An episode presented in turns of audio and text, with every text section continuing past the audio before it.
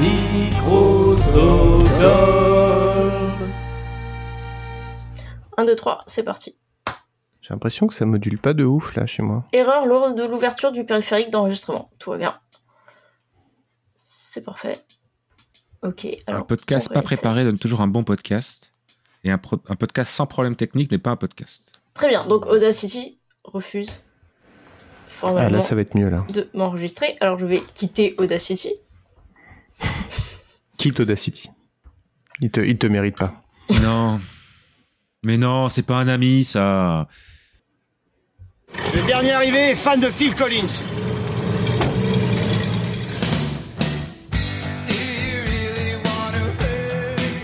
Il y a des gens qui n'ont pas réussi parce qu'ils ne sont pas aware. Je vous demande de vous arrêter. Je vous demande de vous arrêter. Mais je veux pas raser Cette moustache, c'est justement ce qui me donne la force d'aller travailler tous les matins Mais voilà, mais c'était sûr en fait C'était sûr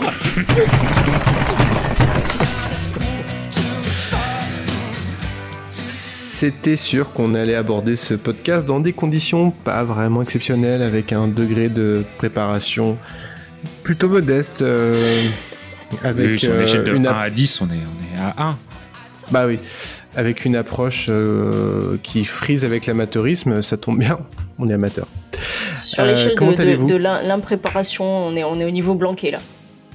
Oh, ouais, voilà. Ah, on dit Ça Blanquer commence. ou Blanquer Moi je dis Blanquer, ouais, Blanquer. c'est vrai, on dit Blanquer. euh, mais- On dit Blanquer, un peu de respect pour la blanquette. Pardon. Est-ce que notre blanquette est... Oui, bon, euh, donc... Ouais, donc, euh, donc pas bonjour Jean-Michel. Euh, va te brosser Jean-Michel, on ne t'aime pas Jean-Michel. Et vous, comment allez-vous? Euh, Ça va. ça va, Ça ça va. va. Non, non, ça va, ça va, ça va. Je suis ça désolé, je vous ai pris, je vous ai pris de vous vous Oui, je pensais des- que t'allais, t'allais, t'allais, t'allais parler de notre sponsor, ou que t'allais Après, parler après, d'abord, je- d'enregistrement. D'accord. D'abord, Écoute, ça va, ça, ça d'abord, va très bien. ça Je, je, je viens de- d'enlever. Il y a un petit peu de tristesse parce qu'aujourd'hui j'ai enlevé les décorations de Noël. Donc euh, plus que 11 mois à attendre avant de remettre les décorations de Noël. Donc ça va être a- un petit peu long. On n'a jamais été aussi proche de Noël. On n'a jamais été aussi proche de Noël. C'est quasiment, euh, c'est quasiment bientôt. C'est quasiment tout de suite. C'est quasiment dans 11, dans 11 mois. Donc j'aime autant te dire que j'ai hâte. Et ça me redonne de l'espoir, ça me redonne du courage, ça me redonne de l'amour pour mon prochain. Est-ce que tu as Bah, toi aussi toujours la déco de Noël qui se planque pendant tout le rangement? Parce que moi tous les ans j'en ai, j'en ai une, j'ai jamais la même, et qui Tu- ressort courant janvier, voire début février, une fois que tu as tout bien remballé. Alors tu vas rire, j'ai- regardé l'endroit où je, fais, je mets ma déco de Noël du coin de l'œil et je viens de voir effectivement que j'ai oublié de ranger un truc. Donc oui, c'est totalement vrai. J'ai moi aussi cette petite étoile là qui, qui, qui est là, qui, qui me souhaite euh, joyeux Noël. Est-ce que tu écoutes des albums de Noël entre les Noëls? Alors ça m'arrive et j'aime beaucoup, notamment au mois d'août. J'aime bien, tu sais, au mois d'août, pendant que Paris est désert, tu, tu écoutes, euh, tu écoutes des albums de Noël et là t'as ton petit cœur qui bat, t'as l'impression que, que t'es dans le froid alors qu'il fait 400 degrés. Et non, non, c'est l'album de Noël. J'ai un peu, j'ai envie de dire, c'est à toutes les saisons quand on aime la vie, quand on aime l'amour, quand on aime les gens. Bon, très bien.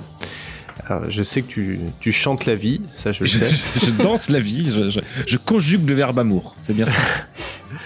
Euh, alors, écoutez. euh, Attends, on n'a pas demandé à Florence comment elle allait. Ah euh, ouais, ouais, Si, ouais, écoute, euh, mais- si, no- niveau, euh, niveau fatigue, je, je- ça va. Je suis dans, comment on disait, dans, dans un état proche de l'Ohio. voilà. Vous Mais savez ça- que. euh, Vous savez que euh, je suis obligé de raconter une anecdote là parce que tu me parles d'un état proche de. Oyao. Ohio, Ohio, Miyazaki, pardon. Euh, joli. Random Dyslexic Club, bonsoir. Euh, j'ai- vous savez, les enfants ont cette fâcheuse tendance à inventer des blagues. oui. Et ça, c'est ça, c'est et ça, c'est très compliqué à gérer en tant que parent parce que bah, on est obligé de rire quand même, mais même si c'est pas, enfin voilà, les, les blagues improvisées déjà, même par exemple les nôtres de blagues improvisées sont pas super drôles. C'est pas Alors, ouf. les blagues, les blagues improvisées des enfants, c'est c'est- un peu catastrophique. Et du coup, euh, j'ai voulu faire le malin avec mon, mon fils qui nous a inventé une blague de, de resto japonais. J'ai voulu lui raconter une blague de resto japonais que je connais et que j'aime bien. Et je résiste pas à la tentation de vous la raconter. C'est notre Alors- cadeau, c'est vos étrennes, chers auditeurs. Alors peut-être que vous la connaissez. C'est Jackie Quartz qui va au restaurant. Et- Tu la connais Non, mais ça commence très très bien. Rien, rien que le début me plaît. Tu sais, on dirait vraiment typique. ça. Alors, c'est un nain, un éléphant, un belge et un américain. Ils sont dans un avion. Et à la fin, Ouais. ils sont. Non, et, euh, voilà. Et normalement, tu es quelqu'un qui dit oui, je la connais avec un curé. Voilà, Et donc, c'est ça. Donc, donc c'est Jackie Quartz qui va au restaurant et euh, le, rest- le serveur lui dit euh, qu'est-ce que je vous apporte? Un menu? Euh, Elle dit euh, non, juste, Je la vois venir. elle Vas-y. dit une soupe, une soupe miso. Alors elle dit euh, vous voulez pas, vous voulez pas autre chose euh, Vous voulez pas un plat Vous voulez pas des sushis? Elle dit non, juste une miso. Point. Bravo Juste une mise au point, une petite soupe pour le dîner. Alors que Et pour coup- avoir une bonne soupe miso, il suffit d'être une fille sur Twitter. hein, je, je vous dis. Effectivement, ça c'est vrai que les soupes miso elles sont belles. Écoute, euh, je- chaque, Twitter. chaque jour, euh, chaque jour, euh, une femme sur Twitter, pouf, une soupe miso. Pardon. Et du coup, et du coup, juste pour finir l'anecdote, c'est que évidemment, ils ont pas compris parce que Jackie Quartz pour pour les moins pour les moins de 40 ans, c'est un peu C'est compliqué. une marque de montre, quoi. Donc donc voilà. Donc après, du coup, je leur ai fait écouter Jackie Quartz. Et donc maintenant, je pense qu'ils vont. Il y a de fortes chances que l'un des deux le raconte dans la cour de récré. je pense que ça Je sais pas parce enseignant que qui vu, vu comme ils se racontent justement des, des blagues qui n'ont aucun... Je suis pas sûr que ça choque euh, leurs petits camarades en fait. euh. C'est vrai que Non, des fois, tu leur, tu, tu leur fais des blagues vraiment absurdes qui n'ont aucun sens, et ils éclatent de rire. c'est- C'est c'est quand même le meilleur public, quoi. Ben oui. Bref. Alors, euh, vous savez que c'est l'épisode des remerciements. Enfin non, vous le savez pas d'ailleurs parce qu'on n'a pas préparé. Mais en fait, c'est l'épisode des remerciements et c'est sincère. J'ai écrit des notes sur un cahier. C'est la première fois que ça m'arrive euh, pour pas oublier tous les gens que je voudrais remercier. Donc la, première personne que je voudrais remercier, c'est notre euh, notre follower, notre auditeur Derdude. Je- pardon pour la prononciation. Euh, qui nous a envoyé plein d'extraits, Pierre Belmar, hyper drôle. Et merci mille fois, apparemment, à, cause de nos conneries de, Random Belmar Club. Euh, il est tombé euh, complètement dans les enquêtes euh, impossibles. Donc on, s'excuse et en même temps, j'ai envie de dire de rien. Et, donc il a, donc voilà, il nous a envoyé plein d'extraits. Donc on va, on va en diffuser au cours de l'émission. On va pas tous les diffuser aujourd'hui, ceux qui nous ont envoyés, on va un peu les égrener parce que il y en a beaucoup. Donc merci à lui, merci beaucoup. Euh, il nous avait aussi euh, proposé, il nous avait aussi euh, mis des sujets dans le chapeau. Il nous avait, enfin, il nous avait déjà fourni des choses sympas dans les épisodes précédents. Je voudrais remercier aussi euh, Chris Terrac, qui a eu un, qui a fait un tweet hyper rigolo sur, je sais même plus, mais un tweet hyper rigolo sur, sur, je sais plus qui, qui avait pris un truc au premier degré. Je sais plus qui c'était, c'était encore une personnalité pénible. Ah oui, c'était une qui avait, qui avait retweeté euh, le- Ah, le- l'espèce disque, de logographie. Ouais, voilà, c'est ça. C'était pas, c'était pas Aurore Berger, mais c'était une autre un peu dans le même genre. Non, je sais plus. Attends, attends, je cherche. C'était peut-être, euh, c'était peut-être pas bien ce que je viens de dire. Euh, en bref, en tout cas, euh, Pas grave, personne nous écoute. en tout cas, il a eu un tweet, c'est vrai. En tout cas, il a eu un tweet qui a percé. Et, euh, et souvent, les gens, quand ils ont un tweet qui perce, ils mettent en dessous, euh, genre, euh, ah, venez voir mon compte Instagram ou venez voir mon compte Etsy où je vends des, marionnettes faites avec du papier recyclé ou des trucs comme ça. Et lui, il a fait de la promo pour les trucs qu'il aime bien, quoi, dont nous. Et ça nous a rapporté plein d'abonnés sur le compte Twitter et c'est, ça me touche beaucoup. Merci beaucoup, ça me fait, ça m'a fait super plaisir. Le plus drôle, c'est la, la- une autre personne qui a répondu à son tweet. euh, oui, enfin, ils ont un Discord où ils disent du mal des, des gens de gauche. Et je crois, mais je crois pas que c'était nous. je crois pas que c'est Son. Et c'était, alors pour info, pour, pour rendre à Emmanuel Ducrot ce qui appartient à Emmanuel Ah, Ducrot, c'était Emmanuel Ducrot. Mais c'est qui Emmanuel Ducrot déjà? C'est compliqué. Elle se décarcasse en tout cas. Voilà. c'est- Oh là là. Oh. Euh, Voilà. Et sinon, il y a quelqu'un aussi que je voudrais remercier, mais vous savez, remercier dans le sens euh, quand on remercie quelqu'un, c'est-à-dire quand euh, tu merci, tu te casses. Ah, faut partir maintenant. Et c'est son dernier jour avec nous. C'est Zencaster. il- Et il n'est pas au courant, et c'est Zencaster. Zencastre. Petit ange euh, parti trop tard. Non, oui, voilà. Ah, Après, on sait ce qu'on on sait ce qu'on perd, on sait pas ce qu'on retrouve. Ouais, c'est vrai, c'est vrai, c'est vrai. Mais on sait ce qu'on perd. Dites-vous, dites-vous bien que normalement ce podcast est extrêmement pas préparé, mais extrêmement rigoureux niveau tout ce qui est technique. Ça, ça- on a eu un investissement énorme niveau budgétaire. On a tous, euh, on a fait beaucoup de choses et en fait tout les, tout l'effort qu'on fait sur le budget, sur l'habillage, sur tout ça, c'est ruiné par Zcast. Donc si vous n'aimez pas ce podcast, c'est la faute de Zcast. En fait, c'est presque vrai. Mais pas tout à fait. Mais quand même pas complètement. Mais n'empêche que, euh, oui, euh, je payais euh, 20 dollars par mois pour, pour cette saloperie, quoi. Donc, euh, donc euh, prochaine fois, ça, ça sera Zencaster version gratuite, soit ça sera un autre système qui va aussi bien nous faire chier, mais au moins, ça sera gratuit. Voilà. Euh, en parlant de choses gratuites, je vous propose d'écouter un jingle. Si certains doutent encore que la nature est l'ami de l'homme, après avoir vu cette émission, ils seront au moins convaincus que les arbres sont les amis de la justice. Il aurait été mieux à la fin, mais Pourquoi Non, pas il est bien partout. Il est bien, il est bien. L'arbre, l'ami de la justice. Bah moi je dis oui. Jingle en bois d'arbre. Bah, en fait, il y a une explication et du coup, c'est un peu, ça va un peu, voilà. Après, vous aurez le préquel de ce, de cet extrait, un peu plus Alors tard. je crois que je l'ai l'explication, mais euh, je, je ne veux pas spoiler. Oui, parce que parce que t'as suivi. J'ai suivi le truc. Ouais. Euh, Aujourd'hui, on va parler non pas des femmes des années 80, euh, non pas de femmes je vous aime. On va parler des femmes de la Première Guerre mondiale. En fait, quand je dis ça, c'est un, un énorme raccourci parce qu'on ne va pas vraiment parler des femmes de. Vas-y, on va quand même parler de femmes de la Première Guerre mondiale. Bien sûr que si. Mais oui, mais en tout cas, la dernière fois, on avait tiré au sort un article euh, Wikipédia gigantesque, extrêmement impressionnant et intéressant sur les femmes pendant la Première Guerre mondiale. Et donc, on va vous parler d'œuvres culturelles en rapport avec ce sujet des femmes dans la Première Guerre mondiale. Je sais pas vous, mais moi j'ai eu un mal de chien à trouver mon œuvre euh, à aborder aujourd'hui. Et quand je dis je sais pas vous, en fait, je sais que vous aussi. Euh, oui, ça a été un peu compliqué parce qu'on va pas se mentir. euh, La Première Guerre mondiale, c'est des guerres mondiales, c'est notre deuxième en, ordre préféré. Puisque Ouais. la préférée, la Clairement. première, c'est clairement la, la deuxième. Donc du coup, on, et on a aussi euh, quelque chose qui est moins proche. Elle a été moins traitée dans les, dans, dans, en culture ou en tout cas sur des choses qui nous semblent plus éloignées. Et euh, enfin, on baigne moins dedans, j'ai envie de dire. Et euh, trouver un thème qui soit aussi euh, avec en plus la place de la femme, sachant qu'à l'époque la place de la femme c'était quand même pas euh, pas la folie. C'est justement la première fois où qu'il y a eu lors de ce conflit euh, un peu de place de la femme. Ça n'a pas été forcément simple. Et euh, effectivement, moi je suis passé par plusieurs. il y a eu du doute, il y a eu beaucoup de doutes, il y a eu de la remise en question, il y a eu, il y a eu vraiment quelque chose. Je me suis questionné, je me suis documenté, et donc du coup j'ai trouvé un sujet. Est-ce que, à un moment donné, tu t'es pas dit, le doute m'habite?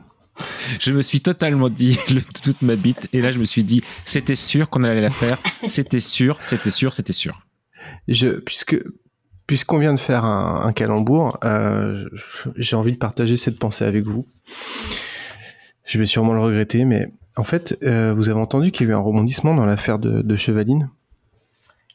Non. Vous avez pas entendu? Non. Il y a eu un, vous savez, vous savez, la tuerie de Chevaline, Oui. enfin, c'est horrible ce truc. Oui, il y a eu un rebondissement aujourd'hui. Ils ont, ils ont remis un mec en garde à vue, en fait. Ah non, je sais pas D'accord. Et sérieusement, je me suis dit, est-ce que ça serait possible? Parce que les tueurs en série et les psychopathes, des fois, c'est vraiment des gens qui ont des, des, des, des, euh, des- des idées euh, folles. Est-ce que ça se pourrait, un psychopathe qui fait un crime juste pour avoir un calembour dans les journaux, qui serait euh, boucherie chevaline?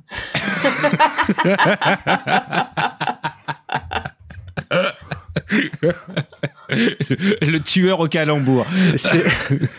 Si Pierre Belmar était encore là, il pourrait peut-être répondre à cette question. En tout cas, ce je sera pense sans doute le titre de, de l'enquête. euh, Je pense que de là-haut, consacrée, euh, il a- De là-haut, il a entendu ce que je viens de dire et il- il hoche la tête comme Jeremiah Johnson dans le gif. C'est ça. Exactement. Bon, alors, est-ce que, est-ce que l'un de vous deux a envie de commencer? Euh, alors moi déjà je, vais- je- alors avant de, de commencer je vais Ah oui, pardon, euh, excuse-moi, le- oui, oui, dis, dis sur le sujet, excuse-moi, pardon, je. C'est ça de pas écrire de conducteur, après c'est le bordel. Et euh, ouais, alors moi, le, du coup, la, effectivement, la page Wikipédia, c'est quand même un gros, gros pavé. Et moi, je me suis retrouvée, euh, comme le sujet tout à coup m'a passionné, je me suis retrouvée vraiment confrontée à genre, ah, mais j'ai envie de parler de plein de trucs et en même temps, euh, je sais pas trop quoi. Ouais, c'est ça. Voilà. Mm. Et euh, du coup, c'était un peu compliqué, euh, pas de trouver, mais de choisir. Mm. Mais euh, mais il fallait faire euh, fallait faire des choix. Donc euh, du coup j'ai trouvé un sujet. J'ai trouvé même deux, mais il y en a un que finalement en fait euh, non. J'ai un peu laissé tomber en cours de route. Mais par contre euh, par contre ça m'a quand même euh, fait vachement m'intéresser au bah, à ce sujet. Et euh, évidemment, on va pas pouvoir parler de, de, de tout ni quoi que ce soit, mais je pense qu'après, moi, sur le sur le Twitter de du RCC, euh, je pense que je mettrais quand même des des bah, des portraits de femmes, enfin des choses euh, un peu en, en lien euh, et, que je trouve super à mettre à mettre un petit peu en, en lumière et qu'on n'aura pas le temps forcément de, de traiter ce soir.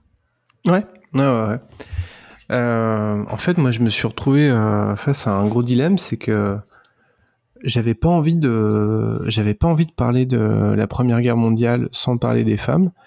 J'ai pas réussi à trouver une œuvre pop culture, enfin culture qui me parlait immédiatement ou facile d'accès euh, directement sur la thématique, euh, euh, sur la thématique femmes et Première Guerre mondiale. Parce que la plupart des œuvres que je connaissais déjà, c'était euh, les femmes à l'arrière-garde et ça, j'avais pas envie de parler de ça en fait. Ça me, je sais pas, j'avais pas envie de parler d'un long dimanche de fiançailles ou de trucs comme ça quoi. Donc, euh, donc voilà. Après, il y a, y, a, y a quand même des, y a des films, il y a des films intéressants. Enfin, il y a plein d'œuvres hyper intéressantes sur la Première Guerre mondiale. Mais j'avais pas envie d'en parler sans parler des femmes. Et je vous expliquerai après. je vous parlerai des, des œuvres que j'ai considérées, un livre, un autre livre que j'ai commencé à lire et, et que j'ai rage quit, comme on dit. Et voilà. Et finalement, moi, euh, bah, je vous expliquerai ça tout à l'heure, mais je me suis quand même j'ai gardé la- j'ai gardé l'époque, j'ai gardé le côté féminin, mais j'ai un peu lâché la Première Guerre mondiale. Euh, eh ben écoutez, on va on va se lancer. Est-ce que vous avez un pronostic pour ce Non. podcast? Quel est votre pronostic pour ce combat? Pronostic, Oui, votre pronostic. une boucherie. Je Évidemment. J'ai tellement honte d'avoir fait ce truc. Mais c'est vrai, en plus, je me suis, mais c'est même pas une blague, je me suis vraiment posé la question. Euh... Quelqu'un veut commencer ou pas? Allez, Oh, je vais commencer, vas-y, allez. Vas-y. Sylvain. Allez Sylvain. Euh, on, va on va parler d'un film, euh, un film qui commence euh, par un long plan silencieux sur une colline. On devine des gens sur euh, sur cette colline, euh, des femmes. Ces femmes euh, dévalent la dite colline. Une femme tombe, comme euh, Carrie Ingalls dans La Petite Maison dans la Prairie, enfin dans le générique euh, de La Petite Maison dans la Prairie. Une autre s'approche, euh, lui l'aide à la relever et lui dit euh, Ah, on voyait rien comme d'habitude. Ce plan sur la colline dure environ 50 secondes, soit l'équivalent de 17 plans dans un film de Michael Bay, puisque chez Michael Bay, les plans, c'est 3 secondes. Tout ça pour vous dire, vous l'aurez compris, qu'on va parler d'un film... Euh, pardon? Ou chez Europa ou chez. Europa.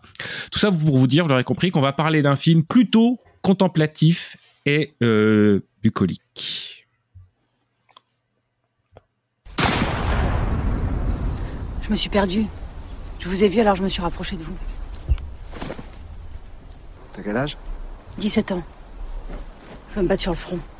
Ah, mais t'es trop jeune pour ça. Allez, fous le camp.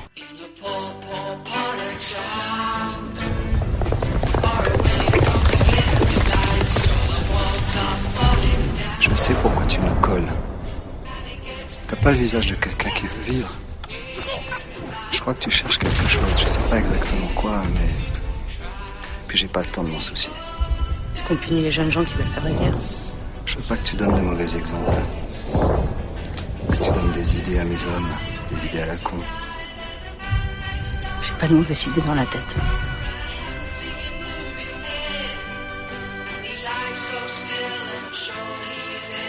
Ce film, c'est La France, toute simplicité, de Serge Boson. façon, Ça se pas passe à l'automne. Ah pardon, la vidéo est pas finie.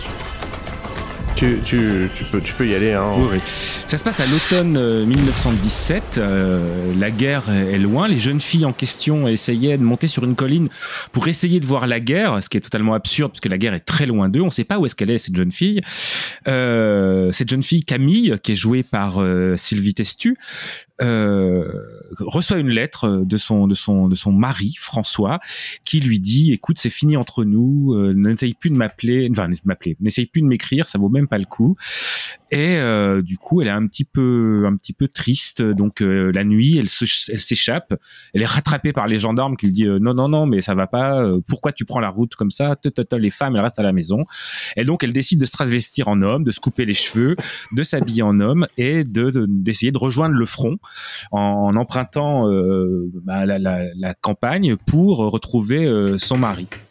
Là, elle va rencontrer une troupe de soldats d'une dizaine, quinzaine, une douzaine, on ne sait pas exactement, de euh, d'hommes, donc, donc des poilus, des poilus français, euh, qui euh, se doutent pas de sa véritable identité euh, de femme.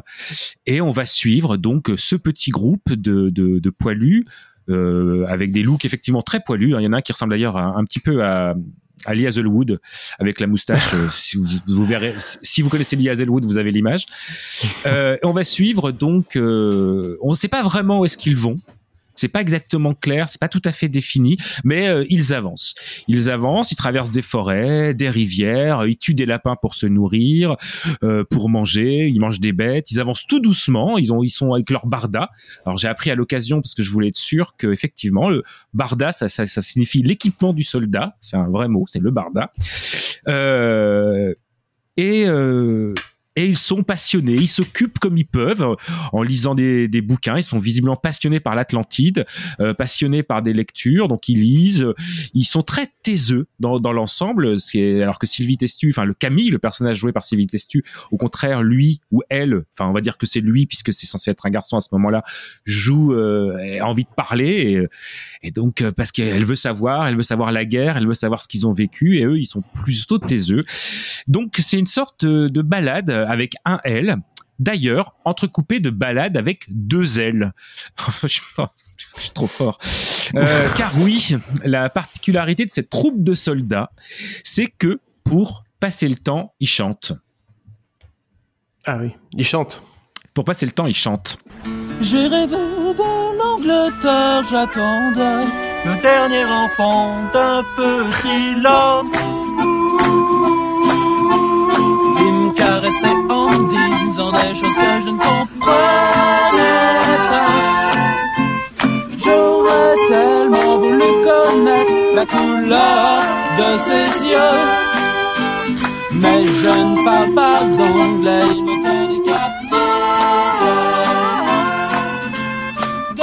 Des hommes sur le front chantent en 1917 des chansons de femmes, puisque c'est toujours les femmes les narratrices des chansons, euh, qui auraient pu être écrites en 1967. Pourquoi c'est important ces chansons? Bah, Parce que elles vont nous permettre de comprendre que ben c'est un groupe, c'est-à-dire qu'ils se connaissent bien, ils se connaissent très très bien puisqu'ils font de la musique ensemble et ils font de la musique avec des instruments de briques et de broc, c'est-à-dire des, instruments fabriqués, un violon fait à partir d'un- d'une boîte à chaussures ou on ne sait pas quoi, un- une guitare fait avec une boîte de conserve. C'est une vraie anecdote, c'est-à-dire que pendant la première guerre, il y a effectivement des- des poilus qui avaient fabriqué des instruments et qui jouaient comme ça. Euh, ces chansons-là, elles sont écrites pas par n'importe qui. Il y en a quatre hein, dans la chanson, hein, je vous rassure. Hein, c'est pas une comédie musicale, mais les chansons sont assez longues quand même. Ces chansons donc euh, racontées, racontées du point de vue des, femmes. J'aurais pu vous parler, profiter de cette chronique euh, euh, pour vous parler de la personne qui a écrit ces, ces chansons. Il s'appelle Mehdi Zana, alias Fugu. Et donc ces chansons, quand on les écoute faites par vraiment lui, c'est-à-dire comment il les a fait, et ben en fait ces chansons, elles sont super classe. Est-ce qu'il viendrait vers moi? Est-ce qu'il viendrait vers moi? Est-ce qu'il viendrait vers moi? Est-ce qu'il viendrait vers moi? Est-ce qu'il viendrait vers moi?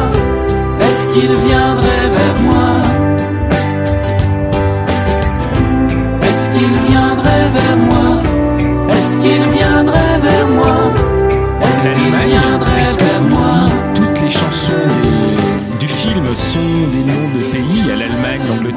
l'Italie, la Pologne.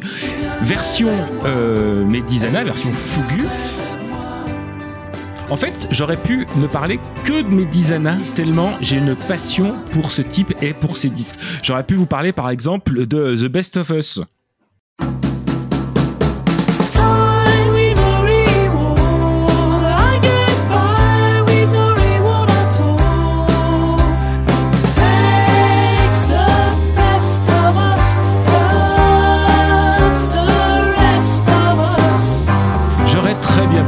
Vais pas le faire. Pareil, j'aurais très bien pu vous parler de, de Funfair, en fait.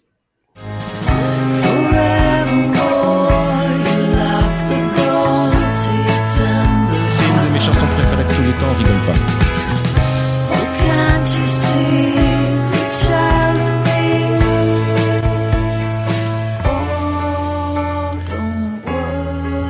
Franchement, ça a l'air trop cool et je. Enfin, en tout cas, je parle de la musique. Parce que le film a l'air giga chelou par contre. Euh, oui, on y vient au, fi- on y vient au Mais, film. mais, mais les, les chansons sont vraiment ultra cool.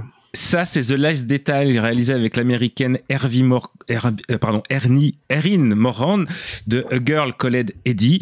C'est formidable. Euh, Il y a du Burt Baccarat chez ce garçon. En plus, un architecte diplômé, autant vous dire que c'est fou. Bref, ce serait de faire un kidnapping de chronique, une sorte de crodnapping. Alors voilà, on va pas parler de Médisana pendant cette chronique. On a- mais Je fais une parenthèse, le pauvre, il est musicien et architecte, c'est-à-dire qu'il a deux ça. boulots où on gagne pas de fric. C'est ça. Enfin, si, architecte, on peut gagner du fric. Architecte, on peut, mais je suis pas certain qu'il en C'est gagne compliqué. beaucoup. Euh, donc on va pas le faire, mais comme la maison ne recule devant aucun sacrifice, on vous mettra sur Spotify, sur le Spotify de, du Random Culture Club, une sorte de best-of entre la bande originale du film et les musiques de Medizana. Et euh, on aura l'occasion d'en reparler, on en reparlera, mais au moins, si jamais ça vous aura permis de rire Medizana. Mais revenons au film. Ce n'était qu'un rêve. Revenons au film. Bref, des hommes qui marchent pendant à peu près 1h40. Euh, c'est très, c'est très lent. On va pas se mentir, c'est très lent. Il faut vraiment se, se accepter ce rythme-là. C'est lent, c'est bucolique. C'est pas un vrai film de guerre puisque c'est plutôt, euh, plutôt, plutôt poétique dans, dans l'esprit. Il faut bien aussi comprendre que c'est un film français joué comme un film français. Donc ça, on l'a bien compris déjà. hein. En Ouais, écoutant ouais. les extraits, on a très très bien compris. Ça veut donc dire que parfois, ça parle un tout petit peu faux. Et c'est rien de le dire. Mais dites-vous aussi que euh, parmi les acteurs en question, dans le groupe de la douzaine de, de soldats, il y a des acteurs professionnels, des acteurs non professionnels, des musiciens. Bref, c'est très hétéro et on hétérogène. sait jamais qui est qui. Euh, si, si, ils chantent. Enfin, on ne sait pas qui. Alors, il y a des vrais qui est acteurs. pro et qui est pas pro, je veux dire. Euh, Eh, si, un peu quand même, on le voit. il y, a- il y en a, on le voit très clairement. hein. Il y a des vrais, il y a des vrais acteurs, puisqu'il y a Pascal Grégory euh, qui joue un lieutenant. Il y a euh, Jean-Christophe Bouvet qui euh, qui joue euh, qui joue un personnage dont je veux pas vous parler. Jean-Christophe Bouvet, Jean-Christophe Bouvet que vous connaissez forcément puisque c'est euh, Martoni. Euh, dans la Cité de la Peur, le politicien véreux. D'ailleurs, ça me fait penser que dans la Cité de la Peur, euh, il faisait un- avec les nuls, mais aussi avec des vrais acteurs. Bah, c'est à peu près ça aussi. Donc, je peux comprendre que ça peut rebuter. Ça peut rebuter. Sylvie Testu est géniale dans son rôle de, de, de jeune candide, de, de, de garçon euh, un peu manqué euh, de 17 ans qui veut aller à la guerre. Euh, Il y a des moments. euh, il y a des moments extrêmement, je trouve en tout cas extrêmement touchants, puisque la, guerre est toujours présente sans être réellement montrée. On, on va ne voir qu'à un seul instant une sorte de petit champ de bataille la nuit, avec un long travelling euh, assez assez joli sur un radeau où, il y a très peu de mouvement, un radeau très lent, et où on voit tout le groupe qui se déplace euh, tous ensemble au rythme des coups de feu. C'est-à-dire qu'en fait, ils vont baisser la tête, ils vont remonter la tête. Ça donne un, un, un film pas tant sur finalement sur euh, sur la guerre que que sur la sur ce que ça fait d'être ensemble, d'être un groupe, d'être un collectif et d'être euh, de, de, de ce qu'on enfin de ce qu'on veut en faire. Et le fait que cet élément étranger, qui plus est euh, une femme, c'est-à-dire que la scène d'introduction avec les gendarmes qui la pourchassent dit tout de suite qu'elle n'est pas bienvenue à, ce- à cet endroit-là, que ce n'est pas la place pour une femme. D'ailleurs, c'est avec euh, la scène du village la seule femme que nous verrons pendant tout le film. Il n'y a pas d'autres femmes, c'est un film uniquement masculin. Euh, montre à quel point elle n'a pas sa place. Et, euh, même quand on, je, ne vais éviter de spoiler si jamais vous voulez le voir quand même. Même quand on, à un moment, on va découvrir que c'est une femme, forcément, ça va pas bien se passer pour elle, quoi. Et donc, c'est un film qui est, je trouve, à mon sens, très poétique, très très bucolique. Ça prend vraiment son temps, c'est-à-dire on, c'est filmé à hauteur d'homme, c'est-à-dire qu'on a on a rarement de plans très très larges.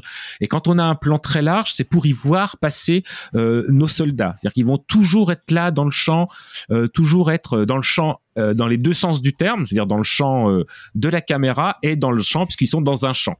Donc on voit parfois, euh, non mais c'est voilà, Dans le champ, vraiment- dans le champ. Dans le champ et dans le champ. C'est comme les balades et balades. C'est vraiment la chronique des jeux de mots. Euh, ce, ce film, donc, euh, oui, je vous l'ai dit, il, est, il, a, il a un rythme particulier très, très lent. On est clairement dans du cinéma français. Hein, c'est pas, voilà, c'est certains pourraient dire que, que c'est prétentieux, que ça se regarde filmé. Je, je peux très bien l'entendre. Moi, j'a- j'avoue avoir été assez client. Je je l'avais regardé initialement, surtout pour les chansons de Medizana. Hein, je vais pas vous mentir. Et j'ai- été assez embarqué. J'ai pris le voilà, ça, m'a, ça, a marché. Je ne suis pas super féru de la fin. Voilà, je préfère vous le dire tout de suite. Mais dans l'ensemble, j'ai passé un, plutôt beau moment.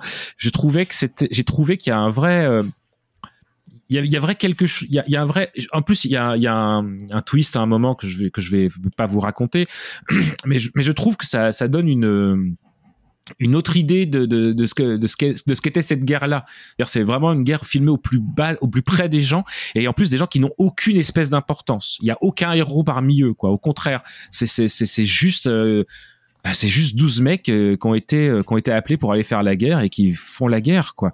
Il y a Pascal Grégory, le fameux euh, duc d'Alençon dans Jeanne d'Arc de Luc Besson, qui fait du Pascal Grégory hein. Donc euh, faut pas oublier que Pascal Grégory c'est quand même aussi un acteur romérien. Donc euh, c'est pas du tout étonnant de le trouver dans dans, dans un film de, de cinéma français comme ça. Et enfin voilà, La France de Serge Serge Boson moi, j'avoue avoir été sensible. Je peux très bien comprendre qu'on ne le soit pas. Je trouve que tous les acteurs, que qu'ils soient professionnels ou non professionnels, si vous enlevez évidemment le côté cinéma français, je parle un petit peu faux à la Jean-Pierre Léo, que parfois vous trouvez, je, je, ça sert à rien de dire que que dire qu'ils jouent, ils sont tous d'une justesse incroyable, c'est pas vrai. Euh, je les trouve tous super chouettes, quoi. Je trouve qu'ils ont tous un petit quelque chose. Euh, Il y a des vrais acteurs, hein, euh, Guillaume Verdier qui joue le cadet, il est génialissime, mais vraiment. Euh, après, effectivement, je peux comprendre que ça puisse dérouter, ça peut dérouter qu'ils se mettent à chanter des chansons, mais au contraire, ça, je trouve qu'on ça nous donne Bah, de l'empathie pour eux. Ça, on, on est vraiment en empathie, on voit qu'ils sont groupe, on voit qu'ils font corps, et, et voilà. Et ça, voilà. Moi, j'ai, ça a marché pour moi. Je peux très bien comprendre que ça marche pas. Je crois que Florence l'a vu, ça a pas trop marché pour elle. J'ai l'impression que depuis 5 minutes, tu prépares le. Non, mais. Ok, d'accord, Florence va te dire du mal, mais je peux comprendre. Non, mais je lui en même- veux pas. mais ok, d'accord, mais. Non, mais en fait, je, je- le- le- la difficulté, c'est que, c'est, tu sais, c'est toujours quand on a aimé quelque chose, euh, parfois pour des bonnes ou des mauvaises raisons, c'est réussir à se sortir de son propre affect pour imaginer ce qui peut choquer. Donc, je préfère mettre des trigger warnings avant plutôt que qu'on dise après, ah, mais non, en fait, c'était de la merde. Donc, par exemple, si les chansons pop vous trigger. Ah, bah, c'est mort. Bon. Et donc, toi, Florence, alors qu'est-ce que t'en Non, as moi j'ai pas, j'ai pas pas aimé, hein. Mais bon, j'ai pas aimé non plus. Non, je, Donc, t'as pas pas aimé, mais t'as pas aimé. non, mais en fait, je, je, je lui reconnais plein de qualités. Euh, et je vais commencer par ça. Bon, déjà, j'ai trouvé ça très joli visuellement. Euh, vraiment, tu vois, c'est vraiment, je- enfin, je trouvais que, bah, que qu'il y avait des super beaux plans, euh, un peu entre le intimiste justement et le, euh, enfin, tu vois, un peu ces, ces corps euh, perdus dans dans des grands paysages et tu sais pas très bien euh, ni pourquoi ni comment ni où ils vont. Et je trouvais que ça c'était plutôt réussi. Je trouvais que Testu en, en, en, jeune, enfin en, en ado, un peu, un peu, voilà quoi, un peu, un peu candide. et elle, elle était vraiment super. Enfin, je trouve que ça, ça fonctionne très très bien. Euh, physiquement, mais pas que quoi. Enfin, vraiment, euh, elle, elle incarne vraiment bien le truc. Euh, après, au-delà, effectivement, euh, je suis pas. Alors moi, j'adore les vraies comédies musicales. Là, le cul un peu entre deux chaises, les mecs qui se mettent à chanter trois, quatre fois. Alors, je vais pas, je vais pas dire, tu sais pas pourquoi, parce que je vois ce qui, ce qui est cherché comme effet là-dedans, c'est-à-dire de créer une espèce de, ben, justement, en fait, de faire vivre ce groupe euh, d'une autre manière que euh, les faire marcher, que la guerre. Enfin, je, je vois bien l'enjeu. Euh, les chansons sont cool. Après, je suis pas fan de comment c'est amené, quoi. De effectivement, euh, pouf, tout à coup, on se met, on se met à chanter, euh, ce qui passe bien dans les dans les comédies musicales, hein. Mais là, je Ou dans les journaux peu- télévisés. Exactement. Et J'ai- Je précise que j'ai même pas vu la séquence. euh, écoute, moi je l'ai vu franchement. euh, si, si, si en, en 2000, euh, si en 2022, ce qui choque euh, les gens dans le journalisme en France, euh, c'est ça, euh, c'est que vraiment ils ont dû passer quelques années dans une grotte, si tu veux mon avis. Mais bon, bref, ça c'est un avis euh, personnel. Donc, donc voilà, si tu veux, voilà, j'ai trouvé vraiment a- que le film avait des qualités formelles et, et tout ça, et, et que c'était un, un- en plus un plutôt un chouette comment dire, essai, enfin, tu vois, un Mm. peu expérimentation intéressante. Après, voilà, je suis pas forcément moi euh, trop le, trop public de de ça en fait. Bon. Et euh, du coup, ça m'a. Alors, quand on a fait la recherche, en fait, moi, j'étais parti sur autre chose. et Ça m'a rappelé une autre histoire, du coup, puisqu'on a fait beaucoup de recherches. Et du coup, comme on a un petit peu de temps, vu qu'on est que trois ce soir et qu'on n'a pas, on n'a pas, on n'a pas de vapoteurs et autres mangeurs de chips. Suivez mon regard, clin d'œil, coup de coude. Et qu'on fait ce qu'on on veut vous en embrasse et on fait ce qu'on veut. Euh, c'est l'occasion aussi, on vous mettra sans doute le lien euh, dans le Twitter euh, de, de parler de Nicole euh, Girard Mangin. Nicole Girard Mangin, c'était une femme euh, qui, euh, qui, a, qui a 36 ans a divorcé, ce qui, autant vous dire, à l'époque, ça, ça, ça n'existait pas. Hein, les, vous en doutez bien que les femmes qui divorçaient euh, en quelle année? En, euh, en 1903, il n'y en a pas beaucoup. Quoi. Donc elle aurait divorcé parce que son mari était volage. En plus pour ça. Et euh, elle- du coup, elle avait fait des études de médecine. Elle a repris ses études de médecine avec l'argent du divorce. Et elle a fait une thèse. Et un jour, euh, elle a reçu une, elle a reçu une, une, une convocation pour aller faire la guerre. En mode genre, euh, bah voilà, euh, docteur, vous êtes docteur, donc du coup vous venez faire la guerre. Et donc elle, elle fait, bah écoutez, pas de problème, euh, moi j'y vais quoi. Euh, et là, elle arrive et on lui fait, ah non non, mais moi, euh, on m'envoie une femme et on m'annonce un homme. euh, Enfin, mais non, moi je voulais. euh, enfin, donc personne ne veut d'elle. Elle écrit à sa famille euh, partout. J'étais accueillie comme vous savez. Puis après quelques temps, nous apprenions à nous connaître. On me faisait des excuses.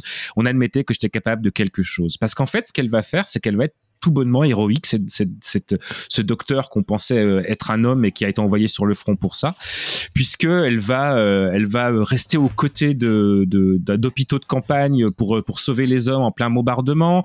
Elle va aller en camionnette euh, avec un, bon, un brancardier pour aller faire les premiers soins sur les champs de bataille. Enfin bref, elle va être vraiment exemplaire et en plus elle s'est battue vraiment pour pouvoir euh, être acceptée sur sur sur le champ de bataille.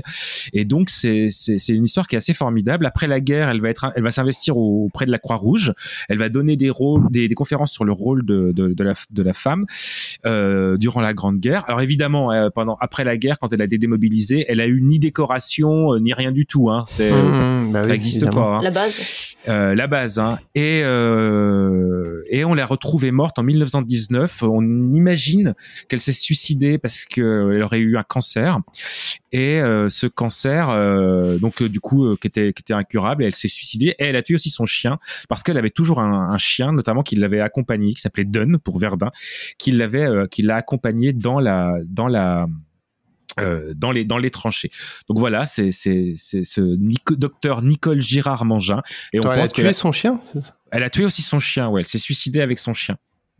Et donc voilà, donc elle a été donc elle est, morte à 40 euh, je ne sais plus 41 ans seulement. Et ça fait partie de ces personnages euh, tu, le disais Florence de la Première Guerre mondiale, ces femmes de la Première Guerre mondiale dont euh, l'histoire a retenu leur nom mais vraiment à la marge et donc on va qu'on à qui je voulais bah, faire un petit euh, un, un petit coucou hommage. Ouais, je vais dire un petit coucou, c'est un peu ridicule mais Non, mais voilà, j'ai Nicole, si tu nous écoutes. On est entre Nicolas, si tu nous. nous écoutes, si tu nous écoutes, pardon. Et je trouvais, euh, je trouvais que la, la, l'histoire était, était assez, assez charmante. Et euh, voilà, il y a un petit bouquin qui existe de Catherine Lequelenec, docteur à Verdun, euh, l'histoire de Nicole Mangin. Et donc euh, voilà, je trouve que c'est une histoire assez, assez, assez folle. Quoi. Mais en fait, ce qu'on a pu découvrir quand même sur cette page, c'est le nombre d'histoires complètement folles euh, de, de, bah, de, de femmes euh, héroïques, enfin vraiment de trucs, euh, et qui ont eu vraiment une grosse importance même euh, au niveau des, des, bah, de- du déroulé de la guerre, et qui sont évidemment ensuite tombées dans l'anonymat euh, total Ouais. parce que, bah, parce que euh, les nichons, tout ça, quoi. Alors Ouais, petite, cons- petite consolation quand même euh, pour euh, Nicole, enfin docteur Nicole Girard Mangin. Euh, la Poste lui a fait un timbre. Alors là, je peux vraiment balancer mon jingle.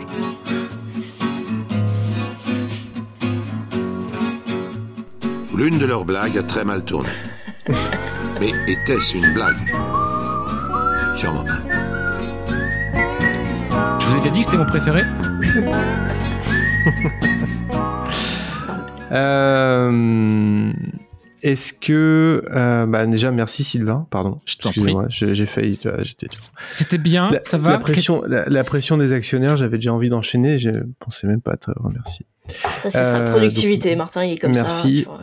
Hey, euh, c'est le lean management. Euh, ouais, c'était bien, c'était intéressant en fait. Ça m'a, écoute, t'as réussi à me donner, à- à- en tout cas, à piquer ma curiosité. Et, Bon, et, euh, et je, me faisais, je me faisais la réflexion. Je pense qu'on est probablement le premier podcast à parler de ce film. Je pense, ouais. Il y a des chances. Ah, il, est contre, pas dans les, dans- il est pas dans le marbre, hein, si vous voyez ce que je veux dire. Ah, remarque. Alors, je me, je pense que Super Ciné Battle doit être le podcast français à avoir abordé le plus grand nombre de films différents. Oui, c'est clair. Et voilà. Et sinon, je pourrais éventuellement euh, vous lister les podcasts dont je pense qu'ils qui, qui sont parmi ceux qui ont abordé le moins de films différents. Mais c'est pas le bonjour pour Et se fâcher nécessaire. avec les copains. Ah, j'ai cru dire la concurrence. Avec euh, les copains qui ne sont pas du tout des copains. Ils ne savent même pas qu'on existe. Euh, bref. euh, je, toi, toi, Florence, as peut-être marre que, que c'est toujours moi qui finis. Peut-être tu veux finir aujourd'hui. Écoute, je peux, passer, je euh, peux finir. tu veux peut-être passer à la fin. Ouais, je, je peux Euh, finir. alors en fait, moi, je, bah, écoutez, je vais enchaîner. Euh, je vais enchaîner avec un livre d'une autrice dont j'avais oublié le nom encore euh, deux minutes avant le début de l'enregistrement. Dire que c'est pas une autrice très connue. En fait, ce qui s'est passé, c'est que, comme je vous expliquais en intro, je vais pas trop m'attarder là-dessus. J'étais un peu, j'étais un peu keblo par ce sujet parce que je me sentais pas, euh, j'arrivais pas. En fait, j'arrivais pas à l'appréhender correctement. Alors j'ai, euh, j'avais pas de film, de livre ou de, quoi que ce soit qui me venait en tête immédiatement.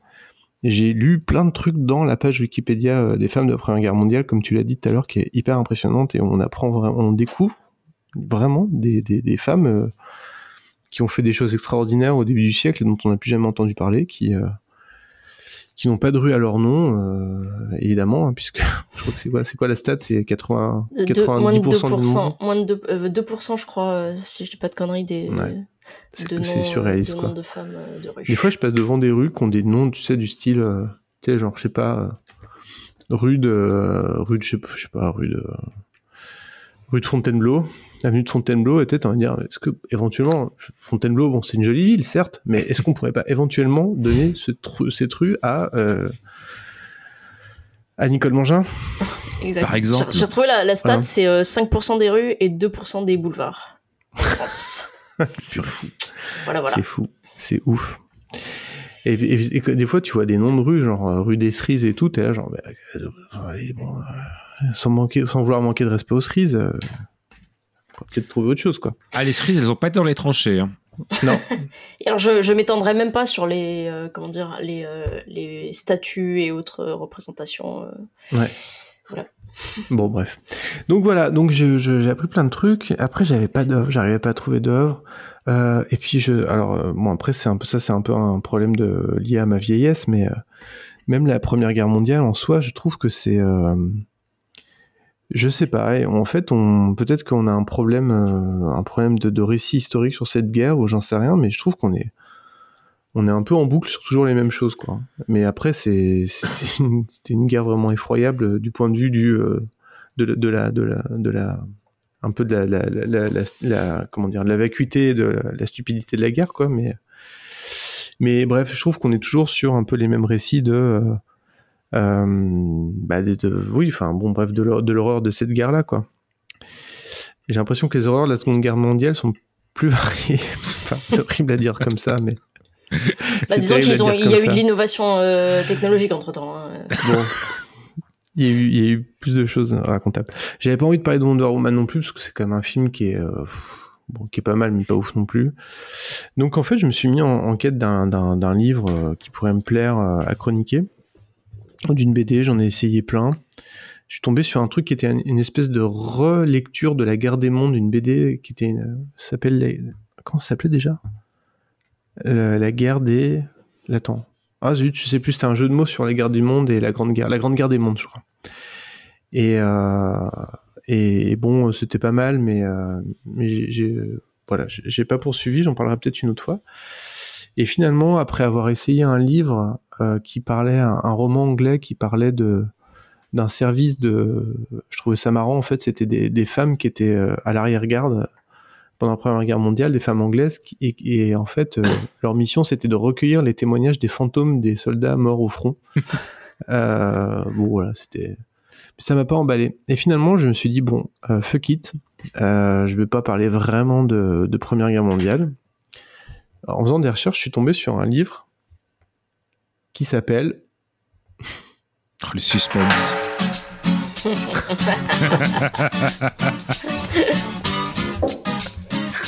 C'était sûr.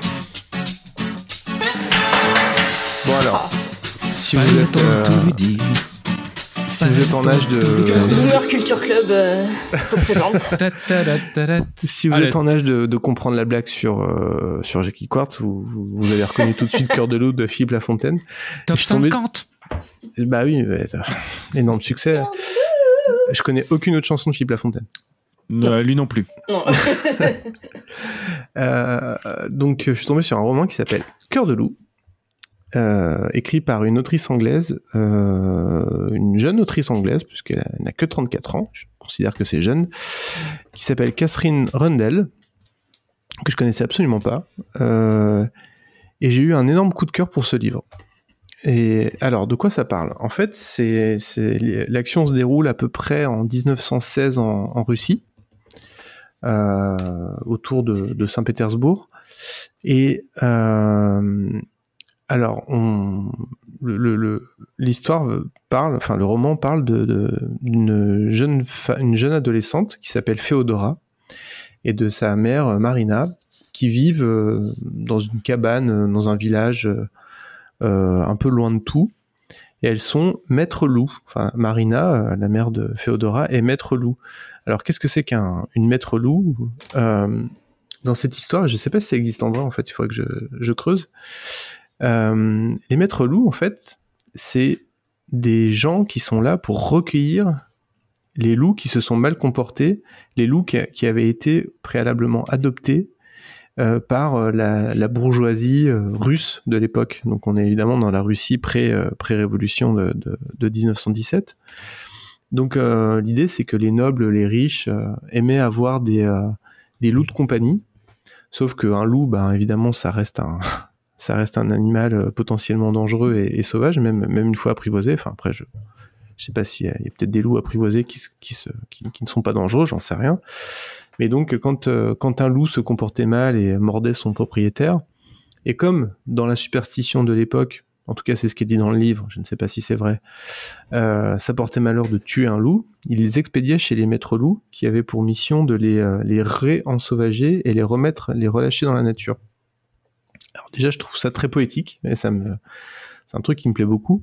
Après, moi, j'ai un, kink particulier pour toutes les histoires qui se passent dans la neige. Je sais pas pourquoi, c'est comme ça, mais j'ai une passion pour, euh, j'ai un attrait naturel pour tout ce qui se passe euh, dans des contextes où il y a beaucoup de neige, euh, etc. C'est bon, un c'est The Thing, et c'est en partie pour ça. Et donc, qu'est-ce qui leur arrive à, Féodora et Marina?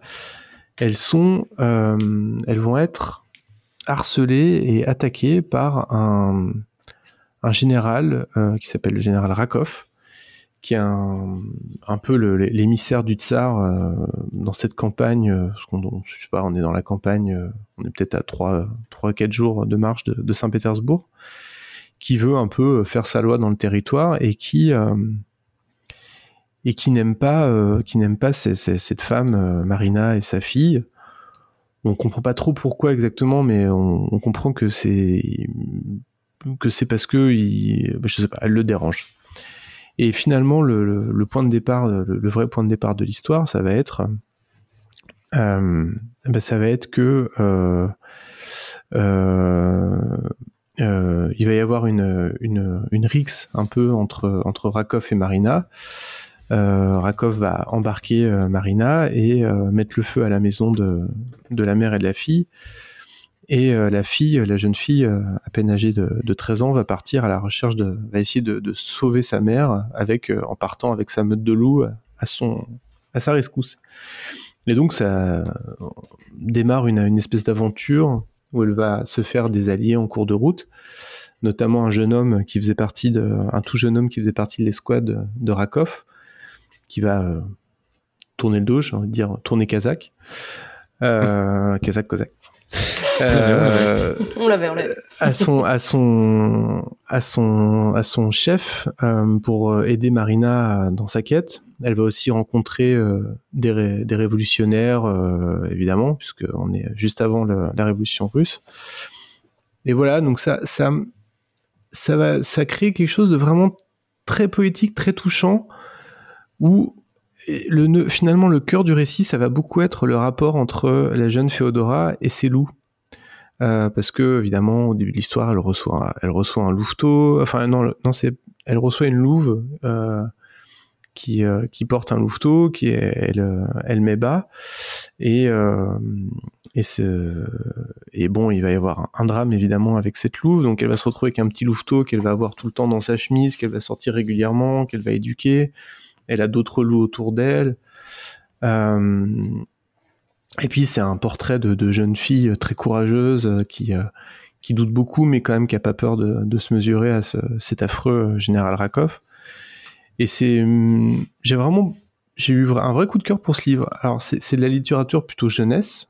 Ça reste quelque chose qui est, je pense, qui qui plaira peut-être beaucoup plus, peut-être un peu plus à des à des lecteurs peut-être peut-être adolescents ou en début d'adolescence, je, je sais pas trop en fait, je me rends pas compte. Bon, moi ça a plu, euh, ça a plu à l'adolescent qui est en moi en tout cas. C'est. Euh, c'est bien écrit, c'est fluide, ça, ça se lit très vite. Il y a il y a juste ce qu'il faut d'équilibre entre euh, récits un peu. euh, alors parfois les les loups les loups ont des comportements un peu un peu étonnants, hein, presque presque humains tellement ils comprennent bien et tout ça. Enfin voilà, c'est un peu le c'est un peu le côté euh, moyennement réaliste de l'histoire. Mais bon, moi, euh, vous me mettez des loups, vous me mettez plein de neige, euh, c'est- bon, quoi, je suis ravi. Et alors, en même temps, je dis ça, mais par exemple, il y a un livre que j'ai vraiment détesté, c'est Cro-Blanc, quoi. parce que euh, parce que c'est très dans son époque, c'est très euh, euh, on prête des sentiments très enfin il y, a- il y a des méchants chiens, des méchants loups, on sait qu'ils sont vilains, enfin là et là c'est l'animal est vraiment euh, bah, reste malgré tout tout le temps traité comme un animal et régulièrement même le en fait on par exemple quand on dé, quand euh, Marina la, mère euh, maître loup est, décrite on explique qu'il lui manque des phalanges parce que c'est pas une yakuza hein, c'est parce qu'elle s'est fait bouffer des, des phalanges par par les loups parce que elle a des cicatrices bah parce que ça reste des animaux sauvages malgré tout. Et je trouve ça très beau de de garder la, la- dimension un peu sauvage et et inaccessible de, de l'animal malgré tout. Donc voilà, je vous le conseille vraiment. Moi, ça m'a, ça m'a, ça m'a vraiment plu. Euh, j'ai lu aucun autre livre de Catherine Rundle. On n'a pas écrit encore beaucoup pour l'instant, parce que comme je vous le disais, elle est, elle est encore assez jeune, mais elle a déjà eu pas mal de prix. Elle jouit d'une note assez euh, flatteuse de 4 sur Babelio, ce qui, ce qui ne veut strictement rien dire, parce que si vous saviez le nombre de bouquins avec 5 étoiles ou 4,5 que j'ai essayé de lire sur Babelio et qui me sont tombés des mains, c'est assez terrible, mais je pense que c'est pas, c'est pas pour, euh, c'est pas une critique en fait, c'est juste que je trouve qu'en en matière de livres, euh, je- moi en tout cas, c'est sans doute le sujet où je trouve que la subjectivité se, se ressent le plus. Il y a vraiment beaucoup, beaucoup de livres où euh, j'ai adoré, euh, je vois d'autres gens avec qui je, je pourrais penser que ça leur plairait qui n'ont pas du tout aimé, réciproquement. Enfin, voilà, c'est pour ça que j'ai beaucoup de mal à trouver aussi des, li- livres à lire, des livres à lire qui, qui me plaisent après parce que euh, j'arrive pas encore à me projeter sur les goûts d'autres personnes en fait, sur euh, en matière de livres. Je sais pas par avance si je vais aimer, si quelqu'un d'autre a aimé. Donc voilà, une parenthèse dans la parenthèse dans la parenthèse. Et, euh, c'est aussi, ça dépend aussi de, toi. Il me semble que lors du dernier euh, épisode de- du RCC, on a évoqué un livre que tu, dont tu gardais un excellent souvenir, qui était ton livre préféré, et euh, qui, quand tu l'as relu, euh, t'as dit ah ouais, en fait non, euh, c'est pas ouf en fait. Ouais, Mais parce que ouais. c'est, ça dépend aussi de ta perception euh, de, de, de, de ton environnement, puis de dans quelles conditions tu le lis, dans ton état mental, etc., etc. Ouais, totalement. Donc voilà, en tout cas, je vous, je vous conseille vraiment, euh, enfin, je vous conseille, je, oui, euh, vous pouvez tenter, en plus, ça, se lit vite, c'est quand même l'avantage, c'est que, c'est que même si ça vous casse les pieds, au moins, euh, vous perdrez pas beaucoup de temps. Et du coup, euh, je voudrais faire un coucou à mon tour à une femme qui ne nous écoute pas, puisque elle n'est plus de ce monde depuis longtemps, mais qui mérite vraiment qu'on la, enfin, qui mérite comme plein d'autres femmes d'être mentionnée, c'est Marie Marvin, que je ne connaissais absolument pas. et qui était euh, une pionnière de, de, de, de plein de choses, et notamment euh, de l'aviation. Euh, peut-être euh, peut-être Hayao Miyazaki la connaît, c'est possible. Il y a des chances. Et alors là, je, je lis littéralement Wikipédia parce que je suis pas capable de vous en parler comme ça, mais elle est présentée comme une, euh, une pionnière de l'aviation, inventrice, sportive, alpiniste, infirmière et journaliste. Elle a été Ok. surnommée, ouais, surnommée la fiancée du danger. Euh, et donc, elle s'est fait connaître avant la Première Guerre mondiale pour beaucoup d'exploits sportifs. Elle a été la première femme à terminer le, Tour de France de manière euh, informelle, euh, officieuse, puisqu'elle n'avait pas le droit de participer à la compétition. Il n'y avait pas de compétition, évidemment, de Tour de France féminin et, et pas le droit de, le faire avec les hommes. Et elle a battu des records aussi en tant qu'aviatrice. Elle a, euh, elle a été euh, infirmière pendant la Première Guerre mondiale et correspondante de guerre. Elle a pas pu. euh, elle, a, elle a voulu. elle, elle aussi, elle a passé 46 jours au front déguisée en homme avant d'être d'être expulsée. Grand classique en fait. Oui, en fait, il y en a eu plein. hein. Et donc après, elle a utilisé ses talents de skieuse sur le front italien pour aider à l'évacuation des blessés. Et après la guerre, elle a, elle a été beaucoup active dans le journalisme. Euh, elle a fait partie, elle a, elle a fait partie des. euh, ah oui, elle a aidé à former les infirmières pilotes d'avions sanitaires. euh, elle a travaillé là-dessus dans la Seconde Guerre mondiale. Euh, elle a préparé le, son brevet de pilote d'hélicoptère jusqu'à sa mort à 88 ans. Donc une femme assez exceptionnelle dont, euh, bah, dont on n'entend euh, strictement jamais parler. Et je crois qu'elle a inventé un modèle d'avion ambulance aussi, mais qui a, qui a jamais, qui a jamais décollé, si je puis permettre ce jeu de mots, qui n'en était pas un. Voilà, donc euh, Marie Marvin, ça s'écrit euh, 20 Mar et 20, euh, 20 comme euh, le chiffre 20. Vous pouvez aller voir sa page Wikipédia. Et qui est d'ailleurs là, puisque du coup je suis sur la page aussi, là, tu vois, on parlait de, de, de, de gens euh, méconnus, euh, et qui est la femme la plus décorée de l'histoire de France. Mais je suis pas sûre qu'elle ait quand même Mais- une rue euh, Qui, au, voilà, qui au contraire des cerises n'a pas de rue à son nom. C'est ça. de 834 décorations quand même, ce qui, ce qui n'est pas rien, ma foi. Alors, je suis sûr qu'il y a plein de gens qui vont nous dire. euh, Enfin, non, si on avait des auditeurs, il y aurait plein de gens qui nous diraient sur Twitter Bah, euh, Marie Marvin, voyons. euh, Ah, Marie Marvin Enfin, voyons. Et les 19 d'avant d'abord. Et quelqu'un a fait cette blague. Eh ouais. Ah mais il avait qu'à être là en même temps. Il avait qu'à être là. Alors, blague à part, j'ai vérifié. Il y a une rue Marie-Marvin à Nancy et à Fleury-les-Mérogis. Et à Fleury-Mérogis. Ah tu vois, je suis, je suis mauvaise langue. Elle a deux C'est rues, pas imagine beaucoup. un hein. peu quoi. Les Voilà. cerises en ont beaucoup plus. Hein. Carrément. C'est. Et je te parle ouais, pas des oiseaux, hein, les rossignols, tout ça. Alors là, c'est- Et après Nancy, parce qu'elle euh, elle est exhumée là-bas à Nancy, au cimetière de Préville. Non mais en plus tu vois c'est c'est ce que j'allais dire c'est qu'en plus enfin souvent même quand il y a du coup des rues et tout c'est parce que elle vient de la ville en question c'est parce que enfin tu vois Mm. tu pour les mecs tu peux avoir des bah voilà peu, peu importe euh, la, la situation géographique et euh, les femmes souvent c'est ça reste euh, bah parce qu'elle était du patelin parce que Bon, en fait, il y en a plein d'autres, pardon. Il y a à Reims, à Épinal, à Nancy, à Toul, à Strasbourg. en fait c'est elle les 2% de En fait, c'est elle, les 2%. D'accord, bon. alors, et Simone Veil Bon, bah, écoute, moi j'en avais encore jamais entendu parler, Pareil. mais euh, c'est- euh, quand même le dernier paragraphe de sa bio, c'est de la Seconde Guerre mondiale à la mort dans un relatif anonymat. Bon, allez, je passe la parole à Pierre et après Pierre passe la parole à Florence.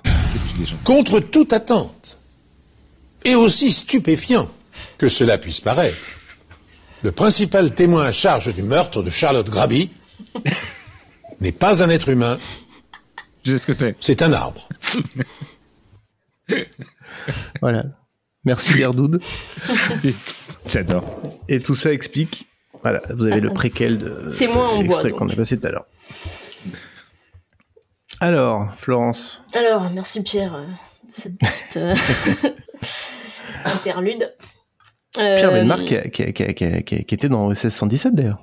Bien Ah sûr, oui, c'est la fameuse bien malédiction sûr. d'OSS 117. bien sûr Tous ceux qui jouaient le patron d'OSS 117 dans les, dans les deux premiers, en tout cas, dans les deux vrais, parce qu'en fait, ils parlaient d'un moment d'en faire un 3 et ils l'ont pas fait, euh, sont, sont décédés, en fait. Pardon, vas-y, Florence. Je, j'y vais, j'y vais. Alors, euh, donc voilà, moi, comme je, comme je vous le disais tout à l'heure, euh, effectivement, j'avais, j'avais vraiment trop de, enfin, trop, trop d'idées du coup par rapport à cette page et trop d'options. Alors, au départ, je m'étais lancée dans le visionnage d'un film, enfin que j'ai regardé hein, d'ailleurs. Euh, donc, je vais pas faire ma chronique dessus, mais je vais le dire quand même en fait, parce que c'est un film que j'ai trouvé euh, bien, mais pas top. Euh, ce Et ce film, c'est Matahari, agent H21 de Jean-Louis Richard. C'est un film euh, franco-italien qui date de 64. Euh, du coup, voilà, Matahari, euh, Première Guerre mondiale, femme, tout ça, tout ça. Et euh, Matahari, c'est vraiment un nom que je connais. Genre, ah, elle espionne et tout, mais en fait, euh, je, je savais pas du tout euh, plus que ça. euh, C'est vrai que c'est un nom connu. C'est un nom connu, mais euh, mais son histoire est un peu glauque. Et du coup, euh, ça me bon voilà. Oui, en fait, ça relève plus d'une légende que, que d'autres choses. Mm. Et du coup, je m'étais dit, tiens, je vais peut-être en apprendre un peu plus sur elle euh, dans ce film. Et euh, pas tant que ça, en fait. Alors, le film, euh, le film, vraiment, par contre, a une vraie qualité, c'est son casting. Que c'est Jeanne Moreau en Matari, elle est superbe. Elle est, euh, hypnotique. Euh, Il y a, Jean-Louis Trintignant, il y a, Claude Rich. Enfin, vraiment, il y a, un, super casting et ils sont tous parfaits. Mais au-delà, euh, voilà, c'est un peu, euh, c'est c'est très romancé. Et puis finalement, ça parle pas du tout de Matahari dans le sens où on comprend pas du tout ni son origine ni, euh, euh, enfin, c'est c'est juste une petite tranche de vie et encore qui est euh, apparemment, euh, d'après ce que j'ai vu, euh, très très fictionnelle. Voilà, très fausse. ça, son euh, origine, c'est dans Matahari Begins. C'est ça. Et, euh, et du coup, euh, du coup, voilà, j'ai pas trouvé le film euh, ultra intéressant au-delà de, bah, au-delà, de- au-delà du casting qui est, qui est impeccable et au-delà du plaisir que j'ai pu prendre à, à, à voir les, à voir les comédiens jouer. Donc, j'en savais pas tellement plus sur Mata Hari, si ce n'est que si Mata Hari, c'est sans doute qu'elle a écouté le Random Culture Club. Oh, c'est joli. Tu sais que je l'ai vu hein, aussi à cause de toi, hein, parce que tu as dit que tu voulais euh, parler. Je suis désolée. Moi, j'ai, j'ai- en même temps, j'ai vu, euh, j'ai vu la France à cause de toi, alors on est, on est. Mais bon, ça va. Il y a Jean-Pierre Léo dans le film, donc du coup, on est raccord. On en a parlé tout à l'heure, donc du coup, ça fait, ça fait C'est ça. sens. C'est ça. Non, du coup, je sais pas si t'as as aimé plus que moi. ou- Non, non. Alors moi, il y a deux, trois trucs que j'ai bien aimé. euh, C'est le côté euh, voir Paris euh, à l'époque. C'est toujours super sympa de voir euh, voir Paris dans, dans des vieux films. On voit Oui, le ça se pont, regarde sans déplaisir, hein, comme film, ça, le c'est pont sûr. Colincourt, le fameux pont au-dessus du cimetière euh, de, de Montparnasse, Mont, Montmartre, pas Montparnasse. Après, j'ai trouvé que je suis, je, je suis comme toi, j'ai trouvé que le, le- c'est un beau témoignage, c'est un film qui est bien fait. La musique de Georges Delerue est vraiment pas terrible, donc c'est le dire si c'est pas ouf. C'est vraiment euh, dans l'illustration, et j'ai trouvé que l'histoire était tellement cousue de fil blanc et qu'il y a un vrai côté genre ils ont voulu faire un film d'amour et c'est un, un film romantique en, en prenant deux trois faits réels. Et voilà. Mais sinon effectivement tous les acteurs sont, sont brillants. Euh, on passe pas un mauvais moment mais il y a plusieurs trucs au niveau de l'histoire qui font un peu sortir heureusement qu'il y a la beauté du noir et blanc et tout ça parce que sinon je pense que c'est c'est voilà j'ai pas passé un mauvais moment mais bon Non, voilà, pour la peine, je pense qu'ils auraient pas appelé ça Matahari. Euh, ça, ça aurait été. euh, Enfin, voilà, c'était pas la peine en plus, je trouve, de, de, d'y faire référence, parce qu'au final, c'est vraiment très anecdotique dans le- dans l'histoire. Euh, bon, bref, du coup, j'ai fait ma chronique sur le film sur lequel je ne vais pas faire ma chronique. Donc maintenant, je vais faire ma vraie Ce qui est chronique. notre spécialité. Mais finalement, Ouais. je te rappelle que j'ai parlé 10 minutes de Medizana qui était pas le sujet de ma chronique donc ça va on est tous raccords Oui, oui, oui. Et puis, euh, et puis Ma- Martin aussi a fait la liste des, des trucs qu'il a commencé à lire et puis que finalement non, tout ça, donc c'est bon. c'est, on a, au moins on, a, on, on tient bien notre conducteur là-dessus. Euh, donc je vais faire ma vraie, ma vraie chronique euh, sur un livre, sur un livre que j'ai Alors du coup, en fait, le, cheminement, ça a été de, bah, chercher un peu euh, ces femmes-là euh, et lesquelles euh, me tapaient dans l'œil, si je puis dire, sur la page. Et il y en a une notamment qui s'appelle Louise de Bettini. Et du coup, je me suis mis en quête d'histoire sur Louise de Bettini, qui a été une, très grande espionne pendant la Première Guerre mondiale. Et alors, bon, il y a, y a, y a, on trouve pas mal de trucs. Il y a des, des, des films, il y a des, euh, il y a des, des, biographies plus ou moins officielles. Mais moi, ce que, ce que j'ai choisi, c'est une fiction, en fait. C'est un, un roman euh, d'une autrice américaine qui s'appelle Kate Quinn, euh, qui a fait euh, 4-5 romans, je crois. Euh, et, et ce roman, il, il s'appelle Le Réseau Alice. Euh, il est sorti en 2017, mais la traduction française est sortie, je crois, l'an dernier, en 2020. Et, euh, et ce roman, il prend en fait euh, l'histoire de Louise de Bettini, mais comme un, comme un fond, on va dire, comme un fond historique. Euh, et partant de là, il mélange donc ce réseau Alice, puisque Louise de Bettigny, en fait, son, son l'un de ses alias, l'un de ses noms de code, c'était Alice Dubois. Et, euh, et donc elle, elle dirigeait, elle s'est retrouvée à la tête du réseau Alice, qui a été l'un des plus grands réseaux euh, d'espionnage euh, français, enfin l'un des plus euh, productifs en tout cas, euh, j'allais dire d'espionnage de femmes, mais pas que en l'occurrence, euh, de, de- voilà de la Première Guerre mondiale, qui était euh, basé euh, dans le nord de la France et qui avait beaucoup de liens avec euh, avec l'étranger, notamment avec la Belgique. Et, euh, et Louise de Bettini, donc cette cette alias Alice Dubois.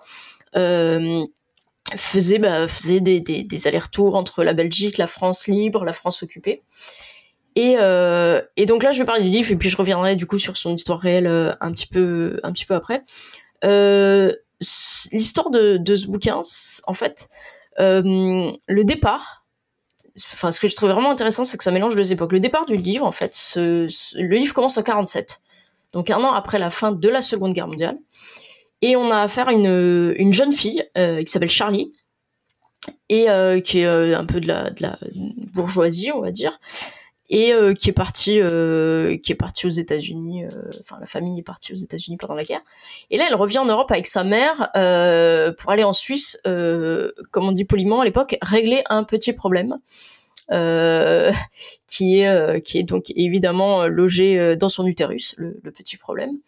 Et donc comme elle est, jeune, elle est bourgeoise et elle est pas mariée, euh, donc on, vient euh, apparemment en Suisse, euh, il y a des, gens qui s'occupaient de ces petits problèmes en toute discrétion. Et euh, sauf qu'elle est arrivée en Europe, elle a complètement d'autres plans euh, que ceux de sa mère. C'est-à-dire que euh, Charlie, ce qu'elle a en tête, elle, c'est de retrouver sa cousine Rose, qui était comme sa sœur, avec laquelle elle a été extrêmement proche avant la guerre et de laquelle elle n'a plus de nouvelles depuis euh, depuis plusieurs années, depuis euh, voilà, depuis le milieu de la guerre à peu près. Et, euh, et donc elle va elle va fausser compagnie à sa mère. Elle va elle va passer en Angleterre en fait parce que tout ce qu'elle a comme comme info pour retrouver sa, sa elle va elle va vra- vraiment mener un, un travail d'enquête et tout ce qu'elle a à, la, à la base c'est un nom en fait le nom d'une femme ce nom c'est Evelyn Gardiner et elle a le nom d'un restaurant.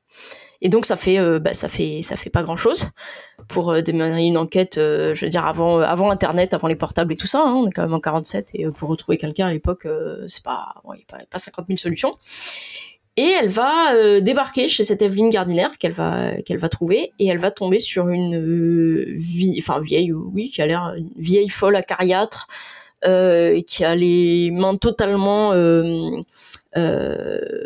totalement déformée en fait et euh, qui menace régulièrement euh, des gens avec son, son pistolet euh, hier et qui va lui hurler de- dessus que que euh, elle est pas ce qu'elle cherche et tout ça. Et elle, en fait, on va partir vraiment de de ce point de départ pour euh, mener une sorte de double enquête sur deux périodes. C'est-à-dire que finalement, Evelyn Gardiner va se retrouver à aider Charlie euh, à retrouver, enfin à essayer de retrouver sa cousine Rose, euh, parce que le nom en fait du restaurant qu'elle, qu'elle, où elle lui dit que sa cousine a probablement travaillé un petit peu pendant la guerre, son va éveiller quelque chose. Alors on sait pas quoi sur le moment, on va éveiller quelque chose en elle qui la décide à hum, à aller l'aider, euh, à aller lui, lui imposer son, son, son sale caractère euh, tout au long de sa quête. Et, euh, et ces deux femmes, elles vont être aussi assistées euh, du, du, du, chauffeur en fait, d'un, Écossais euh, euh, ancien militaire que, que Evelyn paye pour bah, pour la conduire un peu partout et euh, et pour s'occuper un peu d'elle. Et on va on va se rendre compte que cette Evelyn Gardiner, cette, cette dame a énormément de euh, de choses cachées en fait et de traumatismes. Euh, elle supporte plus la foule, elle supporte pas euh, de prendre un train, c'est pour ça qu'elle a un chauffeur. Enfin bon, il y a plein de choses qu'elle supporte plus. Et partant de là, j'adore la construction du roman.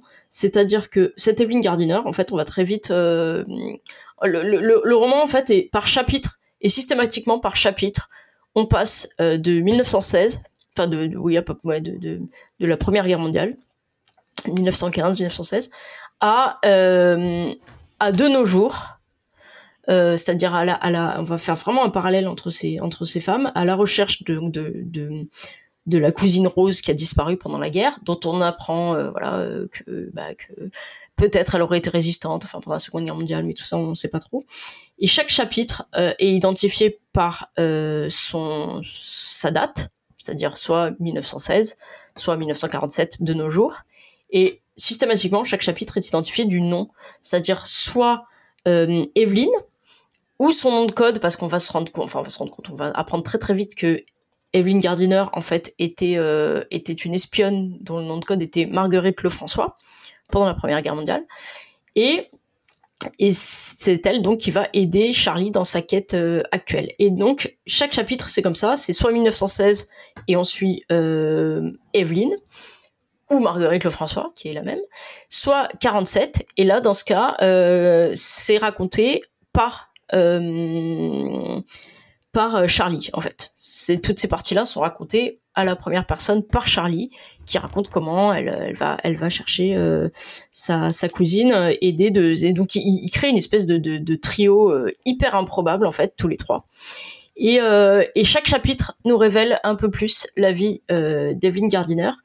Et le lien avec Louise de Bettini, c'est que Evelyn Gar- Gardiner est donc euh, l'une des principales espionnes de du réseau euh, du réseau Alice donc qui était euh, qui était en fait voilà le réseau de Louise de Bettini qui dans le Oui, dans, dans la deuxième guerre mondiale ou dans la première du coup? Dans la première, puisque Ah ouais. Louise de Bettini était voilà. Et cette Evelyn Gardiner, elle, elle était donc chaque chapitre en fait nous dévoile son implication dans la Première Guerre mondiale de plus en plus, en en dévoilant chaque fois, parce qu'on part quand même d'une- jeune femme euh, qui est intelligente, mais qui est bègue, euh, qui est pas euh, d'une famille super, voilà, et qui elle veut s'investir dans la dans la guerre. Et en fait, il y a, un, recruteur, on va dire, un recruteur d'espionnes, qui, qui, enfin d'espions, qui, qui, qui gère tout un, tout, tout un, tout un réseau, qui va bah, voir vraiment en elle euh, le, le, fait que bah, qu'elle puisse passer pour un peu benette, pour euh, elle est bègue, donc tout le monde la croit un peu demeurée.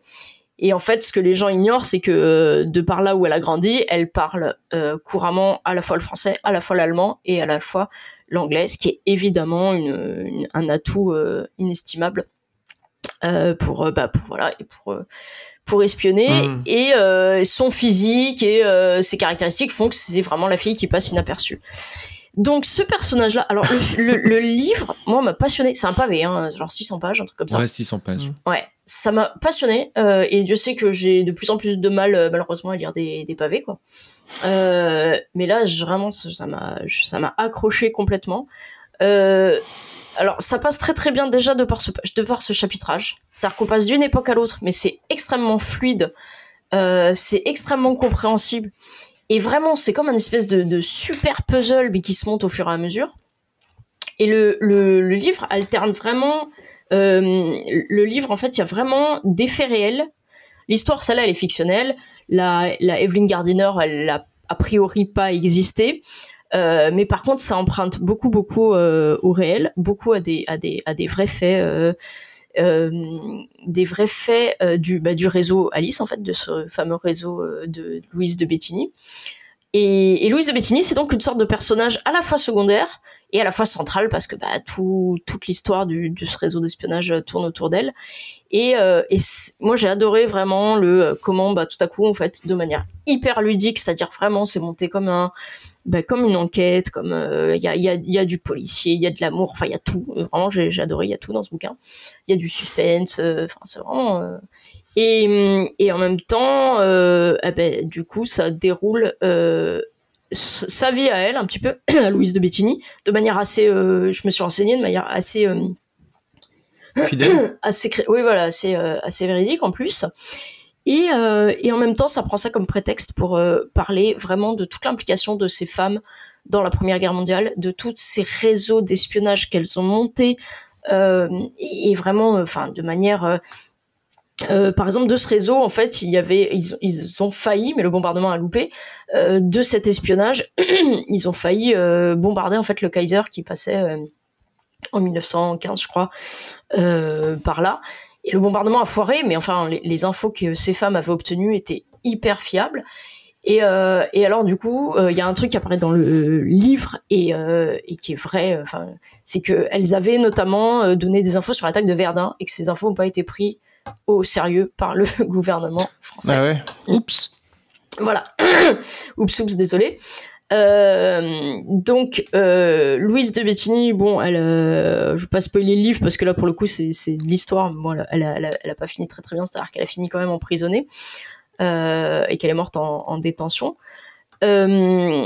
Et alors en plus, il y a vraiment dans ce livre toute cette cette partie-là et aussi toute cette partie sur la Seconde Guerre mondiale, puisque comme elle cherche sa cousine qui a disparu pendant la Seconde Guerre mondiale, il va être fait référence à des vrais faits également de la Seconde Guerre mondiale, et ça va être mis aussi en avant le rôle des femmes dans la Seconde Guerre mondiale. Euh, ça met en avant la condition féminine à l'époque, avec euh, avec cette euh, cette cette cette fille là et ce qui est le déshonneur de sa famille, c'est-à-dire son petit problème. Il y a des trucs qui sont évoqués que j'ai trouvé vraiment intéressants sur la condition des femmes, c'est-à-dire que par exemple, c'est évoqué le fait que les espionnes se retrouvaient amenées parfois à coucher, évidemment, euh, pour avoir des renseignements et puis aussi euh, tout simplement pour ne pas griller leur leur, leur couverture, couverture. parce qu'à un moment elles étaient forcément un petit peu obligées de, de faire ce qu'on leur demandait euh, et ce qu'on attendait d'elles et, et ben elle en l'occurrence de cette personne un peu un peu simplette euh, un peu euh, un peu désespérée un peu affamée et tout ça euh, oui à un moment donné euh, cette, cette espionne là se retrouve euh, dans cette situation là et, euh, et il est évoqué euh, par le biais de, Louise de Bettini par le biais d'Alice Dubois le fait que même ça elles doivent le cacher en fait, c'est-à-dire qu'elles doivent le cacher même à leur supérieur. Même en temps de guerre, même en étant espionne, même dans des conditions mais vraiment merdiques quoi. Et ben en fait on attend d'elles quand même qu'elles restent des espionnes vertueuses. Quoi. C'est-à-dire que, que- c'est-à-dire que à une époque et pour vraiment dans une sale guerre, hein, je veux dire où euh, tous les coups sont permis, et ben quand même les femmes, il faut qu'elles espionnent, mais il faut que euh, elles sachent où s'arrêter. Enfin, et, même ça, je trouve c'est ouais, c'est ça, un peu de pudeur. Et, euh, et même ça, euh, il y a un côté, écoutez, tout le monde le sait, mais surtout le dites pas. Et, euh, et quand on vous demande d'où vous sortez des, des, des, des- bah, ce qui est évidemment des compétences sur l'oreiller, bah, euh, voilà, vous, vous inventez, vous brodez. Et je trouve que ce qui est développé autour de cette hypocrisie, c'est super intéressant. Et, euh, donc voilà, donc on, va suivre ces deux femmes à la quête chacune de, quelque chose parce que Evelyn Gardiner va se rendre compte qu'elle veut bien chercher la cousine, mais que du coup dans son passé, elle va aussi, euh, ça va, ça va réveiller plein de choses en elle et que les histoires finalement vont être intimement liées. Euh, sur la Seconde Guerre mondiale, on va parler même. Alors nous, quand on le lit en français, pour nous c'est quelque chose qui est qui est très connu, euh, mais euh, mais ça l'est beaucoup moins à l'international. Euh, il va être évoqué le drame de Radour-sur-Glane. Et là aussi, ça prend une part de vérité avec une des, une des, euh, enfin la seule survivante a priori qui a réussi à s'enfuir de la, de l'église et qui est, euh, qui apparaît dans le livre et qui est une vraie survivante, qui est celle grâce à qui euh, on a, il y a eu des témoignages au procès en 53, etc. Donc voilà, je trouve que ça mêle très très habilement le vrai et le faux. À la fin, il y a quand même une notice où elle explique très précisément euh, ce qui est vrai dans son livre et ce qui a été inventé, euh, ce qui est euh, même des, anecdotes vraies mais sur des personnages fictionnels, tout ça. Donc tout ça au final c'est très très clair. Il y a aucune manipulation, on va dire, du, réel de ce côté-là. Euh, bref, j'ai adoré le style d'écriture, euh, j'ai adoré le thème euh, et, et j'ai adoré comment ça permet bah, de, de, de mettre en avant euh, des femmes, à la fois des femmes réelles et à la fois des femmes imaginaires, parce que bah il y a toutes celles dont on n'a pas retenu le nom et euh, au final qui ont, qui ont sûrement joué tous ces rôles tous ces rôles là. Et, euh, et voilà, ça m'a juste donné envie de lire euh, tout ce qu'elle fait. Alors je sais pas du tout euh, si, si le reste est du même niveau, mais euh, mais j'ai vraiment euh, voilà j'ai vraiment trouvé ça super et euh, et si vous aimez euh, les enquêtes c'est bien si vous aimez les livres de guerre c'est bien si vous aimez les livres d'amour c'est bien voilà D'accord. Alors, je, je, je suis obligé de jouer un jingle et après, le temps que tu reprennes ton souffle et, évidemment et on continue la discussion après.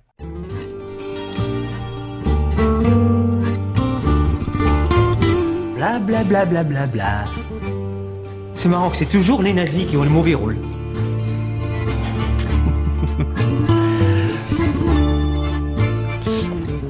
Alors, écoute, merci beaucoup. C'est vraiment, ça m'a, ça m'a vraiment plu de, de, de t'entendre parler de ce, ce roman.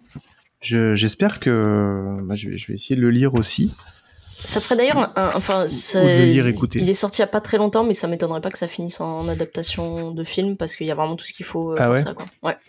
Enfin, je, je sais pas du tout si c'est prévu ou quoi, mais euh, je trouve qu'il y a vraiment la matière, euh, la, la matière pour un super film. Ok. Euh, non, c'est cool.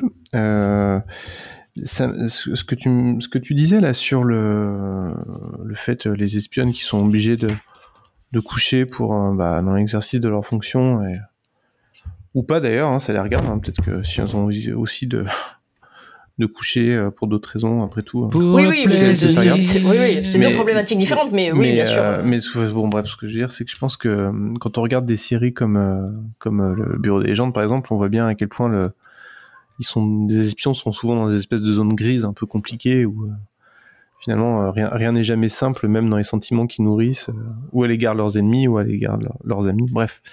Mais oui, ça m'a fait penser. Alors du coup, comment comment je suis tombé sur le livre dont- que j'ai chroniqué tout à l'heure, Cœur de loup? Euh, C'est impossible de pas avoir la chanson dans la tête. C'est, c'était une liste, je crois, sur Babelio, je suis pas sûr, mais euh, enfin, tu sais, j'ai fait des recherches bêtes hein, sur Google, genre euh, femmes, guerre, livres, enfin voilà. Et, euh, et suis retombé sur un, un livre de David que, un- qui est un auteur que, que, que j'aime vraiment beaucoup. Et genre, genre, un de ces jours, je ferai un focus, je pense que je trouverai un prétexte quelconque pour en parler dans, dans cette émission. Donc On j'ai lu euh, vraiment énormément de livres euh, récemment. Je commence à en avoir un peu marre là, j'en ai trop lu, je pense. Et euh, j'en ai lu un qui s'appelle La Reine des Batailles et qui est en fait un espèce de, c'est une espèce de, de, de récit héroïque fantasy sur euh, les Écossais. En, en gros, c'est un peu Braveheart euh, héroïque fantasy. Et, euh, sauf que et à la place de, de William Wallace, on a une une femme super badass qui s'appelle euh, Sigourney. Et en fait, euh, ce qui est hyper intéressant, enfin, c'est vraiment, je trouve que ce livre est, est très réussi parmi tous ceux de Gamel qui sont globalement de bonne facture, mais certains sont plus intéressants que d'autres. Il y a mon chat qui a envie de participer. Tu fais super bien le chat. Tu fais Le super chat- bien le chat, ouais. Le chat qui s'appelle Michel, c'est une vraie histoire. La, su- la surprise est absolument pas totale. Et donc, euh, et, en- et donc, euh, et donc, Gemmel, il a, Gemmel, il a des espèces de tropes qu'il réutilise d'un livre à l'autre. Et euh, bon, comme beaucoup d'auteurs, je pense, hein, surtout quand, euh, j'ai l'impression que quand t'es, quand auteur à succès, t'es obligé de pondre un livre par an. Donc, je comprends bien que des fois, tu recycles un peu des trucs d'un livre à l'autre, quoi. Et là, il réutilise quelque chose qu'il avait déjà utilisé dans un autre livre de lui que j'avais lu, qui est euh, le personnage de la femme, euh, de la femme un peu, la femme guerrière, un peu libre dans un monde d'hommes et qui euh, qui vit une sexualité aussi libre que les autres hommes et qui a envie de qui voilà qui se qui se fait plaisir et ça choque beaucoup les, les hommes autour d'eux et t'as toujours euh, t'as toujours des discussions entre des euh, hommes avec euh, l'homme A qui va dire euh, ah dis donc elle euh, gna gna euh, elle a catin et machin et bidule puis l'autre qui dit euh, toi tu fais quoi donc voilà, et c'est, je trouve qu'il y a une approche assez intéressante, surtout euh, dans, dans l'heroic fantasy, qui est pas forcément le genre le plus, féministe qui soit. Et, euh, et dans ce livre-là, et dans un autre livre de Gemmel, il y a un peu la, il y a personnage principal qui, subit un viol à un moment donné, et, euh, et je trouve que c'est à chaque fois traité avec beaucoup de délicatesse et de, subtilité, et notamment euh, euh, bah, sur comment ça va bouleverser le, le- le- la sexualité de ces femmes et comment enfin voilà c'est toujours dans un contexte très avec beaucoup de guerre beaucoup d'hommes beaucoup de barbares et machin mais il fait des il fait des portraits de femmes que je trouve assez intéressants malgré tout même s'il y a certains certains clichés parfois auxquels on, on coupe pas donc voilà ça m'y a fait penser je voulais en placer une note sur ce livre parce que je l'ai lu je l'ai trouvé quand même plutôt réussi par contre je suis en train de lire le tome 2 et il me fait bien chier Euh, Non, mais moi je trouve que c'est bien hein, justement que ce soit abordé. euh, Là, c'est pareil dans le. Enfin, c'est pas, pas pareil du tout, c'est pas des, euh, que fantasy ni rien, mais dans, dans le réseau Alice, euh, ça parle quand même pas mal de sexualité. Déjà dès le départ, puisque bah, cette jeune fille est enceinte et euh, Ouais. du coup ça va évoquer ça. Et ensuite, puisque c'est c'est essentiellement des personnages féminins et ce personnage du, du chauffeur là qui, qui va se révéler vraiment le, le troisième élément important de, du livre. Euh, et ces personnages féminins, on, on va, elles vont raconter pas mal d'expériences sexuelles et à chaque fois vraiment avec euh, des contextes différents et euh, et et enfin, je trouve que c'est très bien amené parce qu'on va se rendre compte que pour euh, bah, pour une même femme, en fait, qui qui bah, où ses expériences sexuelles arrivent euh, dans, dans l'histoire, euh, bon gré mal gré, on va dire, euh, c'est comment dire.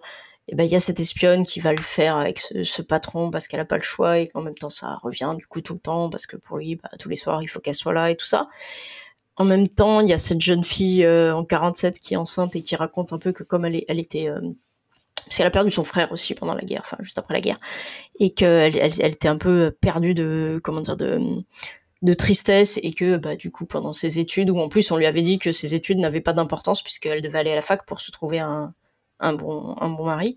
Bon, bah, euh, voilà, alors qu'elle est extrêmement douée en maths, alors que voilà, et du coup qui elle euh, s'est jetée un peu à corps perdu et qui explique que ben voilà, elle, elle couchait avec euh, avec euh, avec tous les étudiants, mais euh, mais pour pour passer le temps quoi, et en même temps c'est ce personnage là qui va découvrir vraiment l'amour pendant pendant le déroulé du du du, du, du livre, pardon, Euh, et du coup la sexualité elle est abordée de plein plein de manières différentes, avec des relations contraintes des relations choisies, des relations subies, des, enfin, et, et sous vraiment plein plein d'aspects. Et euh, je trouvais ça, et, et vraiment pas de manière graveleuse et tout. Hein, c'est vraiment, c'est vraiment, bah, ça fait partie de de de, de leur de leur récit, de leurs histoires, et de manière très très bien, très très bien amenée. Et du coup, j'ai trouvé ça très intéressant aussi euh, cet aspect-là en fait, qui qui amène vraiment, euh, bah, qui qui amène une réflexion vraiment euh, sur sur une époque et en même temps euh, bah, sur malheureusement certaines problématiques qui sont absolument toujours d'actualité malheureusement même si on n'en est plus à à euh, essayer d'aller régler son petit problème en Suisse euh, euh, parce qu'on n'est pas marié et qu'on n'a pas et qu'on n'a pas d'alliance mais euh, mais en tout cas voilà beaucoup de beaucoup de problématiques sur euh, la pudeur pas la pudeur euh, sur euh, sur les relations euh, hommes-femmes et tout ça que je trouvais euh, très pertinent Je, bah, je rigole à cause du char, pas à cause de. Ça me paraît assez évident. Euh, bon, en tout cas, tu nous l'as bien vendu. Bien, Oui, c'est clair, t'as donné très envie de le lire. ouais. Bon. Ben, Bah écoutez, si on n'a plus rien à ajouter sur le sujet, je vous propose d'écouter encore un jingle parce que on... c'est le même prix. Et après, on va répondre aux questions des auditeurs Ah. et on va euh, annoncer le prochain sujet. Rona nous a proposé un verre qu'on a accepté, et puis Rona et Irène sont allés dans la cuisine. Je les ai suivis, et Irène a dit Cet homme doit partir, Yann. Tu veux bien l'assommer pour moi? Je ne savais pas comment le prendre. On est revenu avec nos verres. Bon, moi je ferais probablement la même chose si j'étais. euh, Si on... ouais, je repartirais avec mon verre aussi, je pense. C'est souvent ce qu'on fait dans les soirées quand quelqu'un nous dit quelque chose un peu incongru, on repart avec son verre. Quoi. Euh, alors, on, a, on avait promis à notre 130e abonné, mais c'était c'était il y a longtemps, hein, parce que maintenant des abonnés, on en a tellement qu'on sait plus quoi en faire, qu'on on les revend même à d'autres podcasts où on a pas assez d'abonnés. Il y a du trafic d'abonnés. N'empêche, sans déconner, c'était le 130e, je crois, qu'on avait proposé ça. Ah, Et là, on est à quoi, oh, le- 168. le temps file Comme des voitures. Bah, ça, c'est grâce à Chris Terrac. Ouais. Pour de vrai. Et donc, on avait proposé au 130e épisode de choisir le, la thématique de la prochaine émission. Et donc, ce 130e épisode, c'était euh, le compte Twitter de 4 garçons dans le podcast, un, un super podcast euh, sur les Beatles, qui malheureusement euh, a pas pu euh, perdurer parce que euh, il a été embêté par, euh, par la maison de disques. Et euh, à mon avis, c'est John Lennon, parce que Paul McCartney n'aurait jamais fait un truc pareil. Ouais, c'est clair. Bah, Yoko Ono, du coup, hein. Bah oui. forcément toujours avec ses, avec ses gosses anti-vax. hein. et, et donc, euh, il nous a envoyé le sujet, et j'adore ce sujet. Je suis trop content, mais j'ai trop hâte dans. Je sens qu'on va s'éclater. C'est l'ère de la balle morte, qui est le nom donné dans l'histoire du baseball nord-américain à la période allant de 1900, bien que certains datent cela aux origines même du baseball, à 1919, année de l'émergence de Babe Ruth comme frappeur particulièrement puissant. L'année 1919 voit en effet Ruth établir un record historique de la ligue avec 29 coups de circuit. J'imagine que ça doit vouloir dire home run. Un exploit spectaculaire à cette époque qui révolutionne le baseball. L'ère de la balle morte se réfère donc à la période antérieure à l'émergence de Ruth, Ruth, Ruth, Ruth, Ruth, caractérisée par le faible score des jeux et un manque de coups de circuit. Donc y a un petit graphique qui montre que avant 1919, on se faisait grave chier en regardant les matchs de baseball. Ce qui a totalement changé. pas ouf. Moi, j'ai déjà plein d'idées de trucs à aborder. Mais alors, attends, on le met dans le chapeau ou c'est forcément le. Ah non, non, c'est ça. Non, c'est forcément, c'est comme ça. Ah ok, il n'y a pas de choix pot ce coup-ci. Non, il n'y a pas de choix pot. Donc, euh, Pat et notre partenaire euh, plouf-plouf.fr, il va rien dire. Écoute, dans le contrat de partenariat qui, qui, que, que, que, bah, qui- qu'il ignore, hein, il n'est pas au courant qu'il est notre partenaire, on n'a pas spécifié le nombre de fois où on devait utiliser plouf-plouf.fr. Bon. Mais on a mentionné plouf-plouf.fr. Voilà, l'important c'est ça qu'on n'hésite pas, de- que nos, uti- nos utilisateurs, n'importe quoi, nos, nos auditeurs n'hésitent pas à aller sur plouf-plouf.fr. Évidemment, tiré du 6, il va sans dire. c'est le meilleur tiré. Le meilleur tiré. Enfin, Euh. Après, il y a, bon, il y a, voilà, il y a- il y a- il y a deux écoles, il y a tiré du 8, tiré du 6, monsieur. Donc, du coup, voilà, en, en fait, j'ai. Pas quand t'as un, un Mac. hein. Excuse-moi. Ah oui, c'est vrai. C'est c'est juste. on n'est pas comme tout le monde. Je non, non, une seule touche pour le tirer du 6 et le tirer du 8. Alors, comme euh, je trouvais que tout était beaucoup trop préparé, euh, j'ai décidé, j'ai pas pourquoi, j'ai dit ça sur Twitter à nos, euh, j'ai proposé à nos 120 000 abonnés de, de- si vous avez des questions, euh, posez-les, Euh, parce que pourquoi pas. Et, euh, Et ils en avaient. ben, Et ils en avaient. Ils en avaient. Alors, euh, quelqu'un a demandé si son certificat de rétablissement va être intégré à son passe vac- vaccinal à partir du 15 janvier, surtout anti-Covid. Donc oui, la Mhm. réponse est oui. Euh, Moi, je, je voudrais Sauf- paraphraser euh, le- le- le- l'an- l'ancien entraîneur euh, de Bastia, euh, Antonetti, euh, en disant euh, J'ai rien compris. voilà. mais Je, je pense que s'il y a c'est une nouvelle règle entre-temps. je pense qu'on peut répondre aussi à j'ai rien compris par à la question de The Postback Doctor et Nadotti Doumé qui nous demande êtes-vous content de m'avoir rencontré et vous êtes qui? J'ai rien compris. alors, est-ce qu'on est content d'avoir connu euh, Doumé Oui, évidemment. Évidemment. Ça, va, ça va sans dire, et c'est même pas une blague. Et, euh, et qui on est? Bah, on est, on est, on, Le Random Culture Club. Enfin, on est nous. Et vous d'abord, Euh, qui vous êtes? Question, question d'ego euh, du camarade Ego qu'on salue et qu'on embrasse. Euh, donc question, question un peu sérieuse. Le RCC est-il né d'une- d'une fatigue de son créateur et se revendique-t-il dans une approche brute d'un podcast de type Gonzo? C'est vrai qu'on n'a jamais dit euh, comment il était né, hein, le podcast. Bah, on est né parce que on en avait. euh, en fait, c'est un peu né du. C'est un peu né du, du. Avec Florence, on fait Mon voisin Miyazaki, qui est un podcast qu'on adore faire, mais sur lequel on fait, on, on passe à peu près six mois à préparer chaque épisode, et on avait envie de faire le contraire, de faire des choses où, où on, on y va beaucoup plus vite, beaucoup plus fort. Puis euh, voilà. Et puis euh, et puis je, je- comme j'étais déjà monté dans le camion de Sylvain, je savais que ça lui plairait, hein, que ça pourrait lui Tout plaire aussi. Et voilà. Et sinon, la question. Et qui- pardon, qui- juste, hein, Oui. parce que quand même l'une de nos problématiques, c'était aussi euh, un podcast où on pourrait parler n'importe quand de The Wire ou Law and Order. C'est vrai, c'est vrai, c'est vrai. Quand même assez, C'est vrai. assez important. Ce qui permet de parler de The Wire et Law and Order. Et puis on s'était dit, enfin moi je sais pas, mais euh, je pense que pour des, des un peu contrôle fric et tout là, c'est- ça avait un côté euh, hyper. euh, Enfin moi en vrai là, je vais être sérieux, c'est un côté hyper thérapeutique hein, de euh, tiens et si pour une fois je préparais pas quelque chose pendant six mois euh, pour éviter Ouais. de me sentir totalement illégitime dans ce que je raconte, juste pour voir euh, si ça fonctionne ou pas. C'est ça. Oublie que t'as aucune légitimité et fonce. C'est ça. Après, on n'arrête pas de dire qu'on prépare pas, mais euh, bon, on prépare un Bah, peu. ça, ça, je pense que les gens qui nous ont écoutés jusque-là, au bout d'une heure et demie d'émission, ils se sont rendus compte qu'on n'avait rien préparé. mais ils se sont quand même rendus compte que. En fait, on est. Une non, on prépare plus, différemment. on le redit, on le redit une nouvelle fois, on est le contraire du masque et la plume. C'est ça. C'est-à-dire que eux, ils préparent euh, minutieusement euh, des chroniques sur des films qu'ils n'ont pas vus. Nous, on ne prépare rien, mais on a vu. Et Voilà, en plus, c'est ça. euh, On a vu, on a écouté, on, on a, a lu. vu, euh, on, on a vu et on y réfléchit. Et des fois même euh, ceux, ceux des chroniques des autres. hein. C'est vrai, ce qui effort, Ce qui est, ce qui est pas- C'est vrai. Euh, donc il voulait savoir si euh, aussi Ego qui est misophone euh, voulait savoir si euh, le responsable des chips euh, le vrai coupable finalement c'était celui qui mangeait les chips ou celui qui le laissait au montage je trouve que je ne répondrai pas à cette question mais, euh, Moi, je trouve que c'est une ça répond provocation. un peu à la première question aussi Je trouve que c'est une provocation. euh, Je pense que ça, c'est-. Non. Moi, je trouve que ça, c'est vraiment une, provocation euh, gratuite qui est faite euh, pour nous faire du mal, pour, pour, pour vouloir qu'on qu'on souffre dans nos petits cœurs. Donc, euh, moi, je pense qu'on ne répond pas à cette question parce que on a beaucoup de respect pour les anti-misophones, mais, mais non, on Mais peut pas, pas laisser dire des choses comme ça.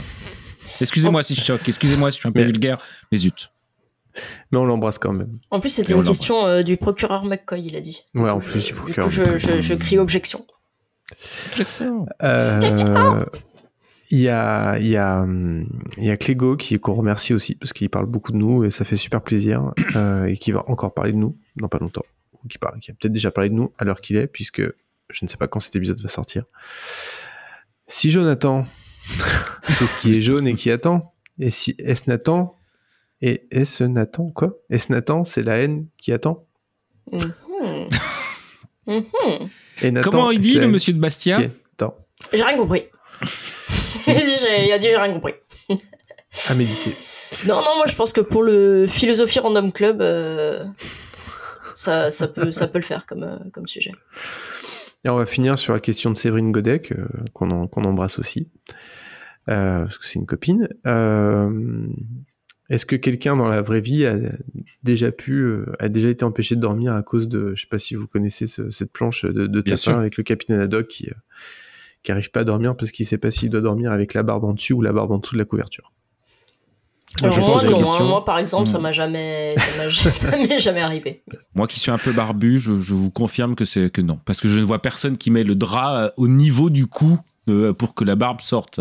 Le drap, tu le mets au niveau euh, de, des aisselles, un peu de sérieux. Enfin, qui met le, sérieusement Enfin, arrê- arrêtons un petit peu. Enfin, ces sons-là, c'est faux débat. Personne en France en, en 2022 met sa, sa, sa couette, sa son drap, sa couverture, son sac de couchage, que sais-je, plus haut que ses aisselles. Enfin, mais qui êtes-vous, monsieur? Mais s'il vous plaît, s'il vous plaît, s'il vous plaît, mais non, je, s'il je vous me, plaît. je me porte en faux quand même parce que toi tu dis en 2022, mais euh, clairement, euh, je pense que le capitaine Haddock il a vécu il y a bien plus longtemps. Et la vraie question c'était est-ce que quelqu'un dans la vie a vraiment une nuit pas pu dormir? Alors peut-être qu'en 50, quand on se pelait euh, les miches dans son appart sous-chauffé, peut-être qu'à l'époque, je sais pas, hein, on mettait plus haut le drap ou la couverture que les aisselles. C'est quand même, je pense que c'est quand même une possibilité que l'on se doit d'évoquer On par peut, pure, inté- par pure euh, honnêteté intellectuelle. tout à fait. C'est sur le portrait terrifiant de cet homme Le capitaine Haddock. que se referme cette émission. Je vous remercie Pauvre de l'avoir suivi Haddock. et je vous donne rendez-vous prochainement sur cette Qui est antenne. devenu euh, SKRG pouvait, SKRG pouvait se douter que Capitaine Haddock deviendra un mème de Twitter un jour. Alors, euh, si on peut, si on veut parler là-dessus, on peut surtout dire est-ce que euh, Moulinsart et ça, euh, qui déteste, euh, qui, qui fait la chasse à tout ce qui est euh, vol de copyright de Tintin et qui est prêt à aller en justice si tu as le malheur de, de dessiner quelqu'un qui ressemble à Tintin, euh, euh, était, allait imaginer que Capitaine Haddock allait devenir un mème. Et j'ai autant dire que eux, alors non, non seulement ils n'avaient pas imaginé, mais ils ne voulaient pas. et pas du tout par appât du gain, mais simplement par amour de l'argent. Ouais. bon, ma foi. Donc c'est sur le, parole, le, portrait de cette euh, société que se termine cette émission. Merci à vous, merci beaucoup. On a encore une fois été bavard, mais euh, on est là pour ça en fait. Pour, euh, pour, pour, pour chanter l'amour, pour chanter le, la vie, pour parler des choses qu'on aime. Et des choses qu'on aime des fois un peu moins, mais euh, là ce soir on était globalement plutôt enthousiaste. Euh, eh ben écoutez, moi je sais pas, j'ai rien d'autre à dire. Vous, pouvez- vous savez, vous pouvez nous trouver de toute façon, soit sur Twitter, soit euh, sur nos lieux de travail, soit soit chez nous, soit Voilà, vous sur passez, on vous périphérique, offre le soit café. sur sur la enfin, voilà à droite et à gauche. Et n'oubliez Euh, pas qu'on mais- continue à faire des cadeaux tout pourris à nos. Ah, non, ah oui, Ah ah bah, suivez-nous sur les réseaux sociaux, on offre à chaque fois des, des- des surprises. Donc on a le thème là, on a offert le thème de la, la prochaine émission. On a des livres de Pierre Belmar aussi. Ah, et on avait certains. pétanque, euh, open, open de pétanque aussi, je crois. euh, On sur a un jeu vidéo open Ouais, de perdu. Euh, non, voilà. c'était pas Donc un ça, jeu, c'était un c'était un DVD, c'était Un un, DVD, résumé pardon. de l'Open de pétanque 2008, je crois. Donc c'est sur Twitter, arroba random culture CL, tout simplement. Et sur euh, Spotify, les playlists de chaque émission Mm. qu'on met à jour avec euh, passion, amour et avec une souris souvent. Et voilà, et sur Facebook un jour peut-être quand euh, j'aurai envie de me bouger pour, euh, pour conquérir Facebook, mais pour l'instant, j'ai la flemme. Euh, merci à vous. Merci Et à toi. euh, à très vite pour parler de l'ère de la balle morte. Je suis déjà fou de joie. Mais j'ai plein d'idées en plus. Punaise, il n'y a que moi que ça inspire absolument pas. Ah, mais si, on va trouver. Allez, tchuss Euh, je vous parlerai de la main morte. À, à plus tard. À bientôt. Ciao.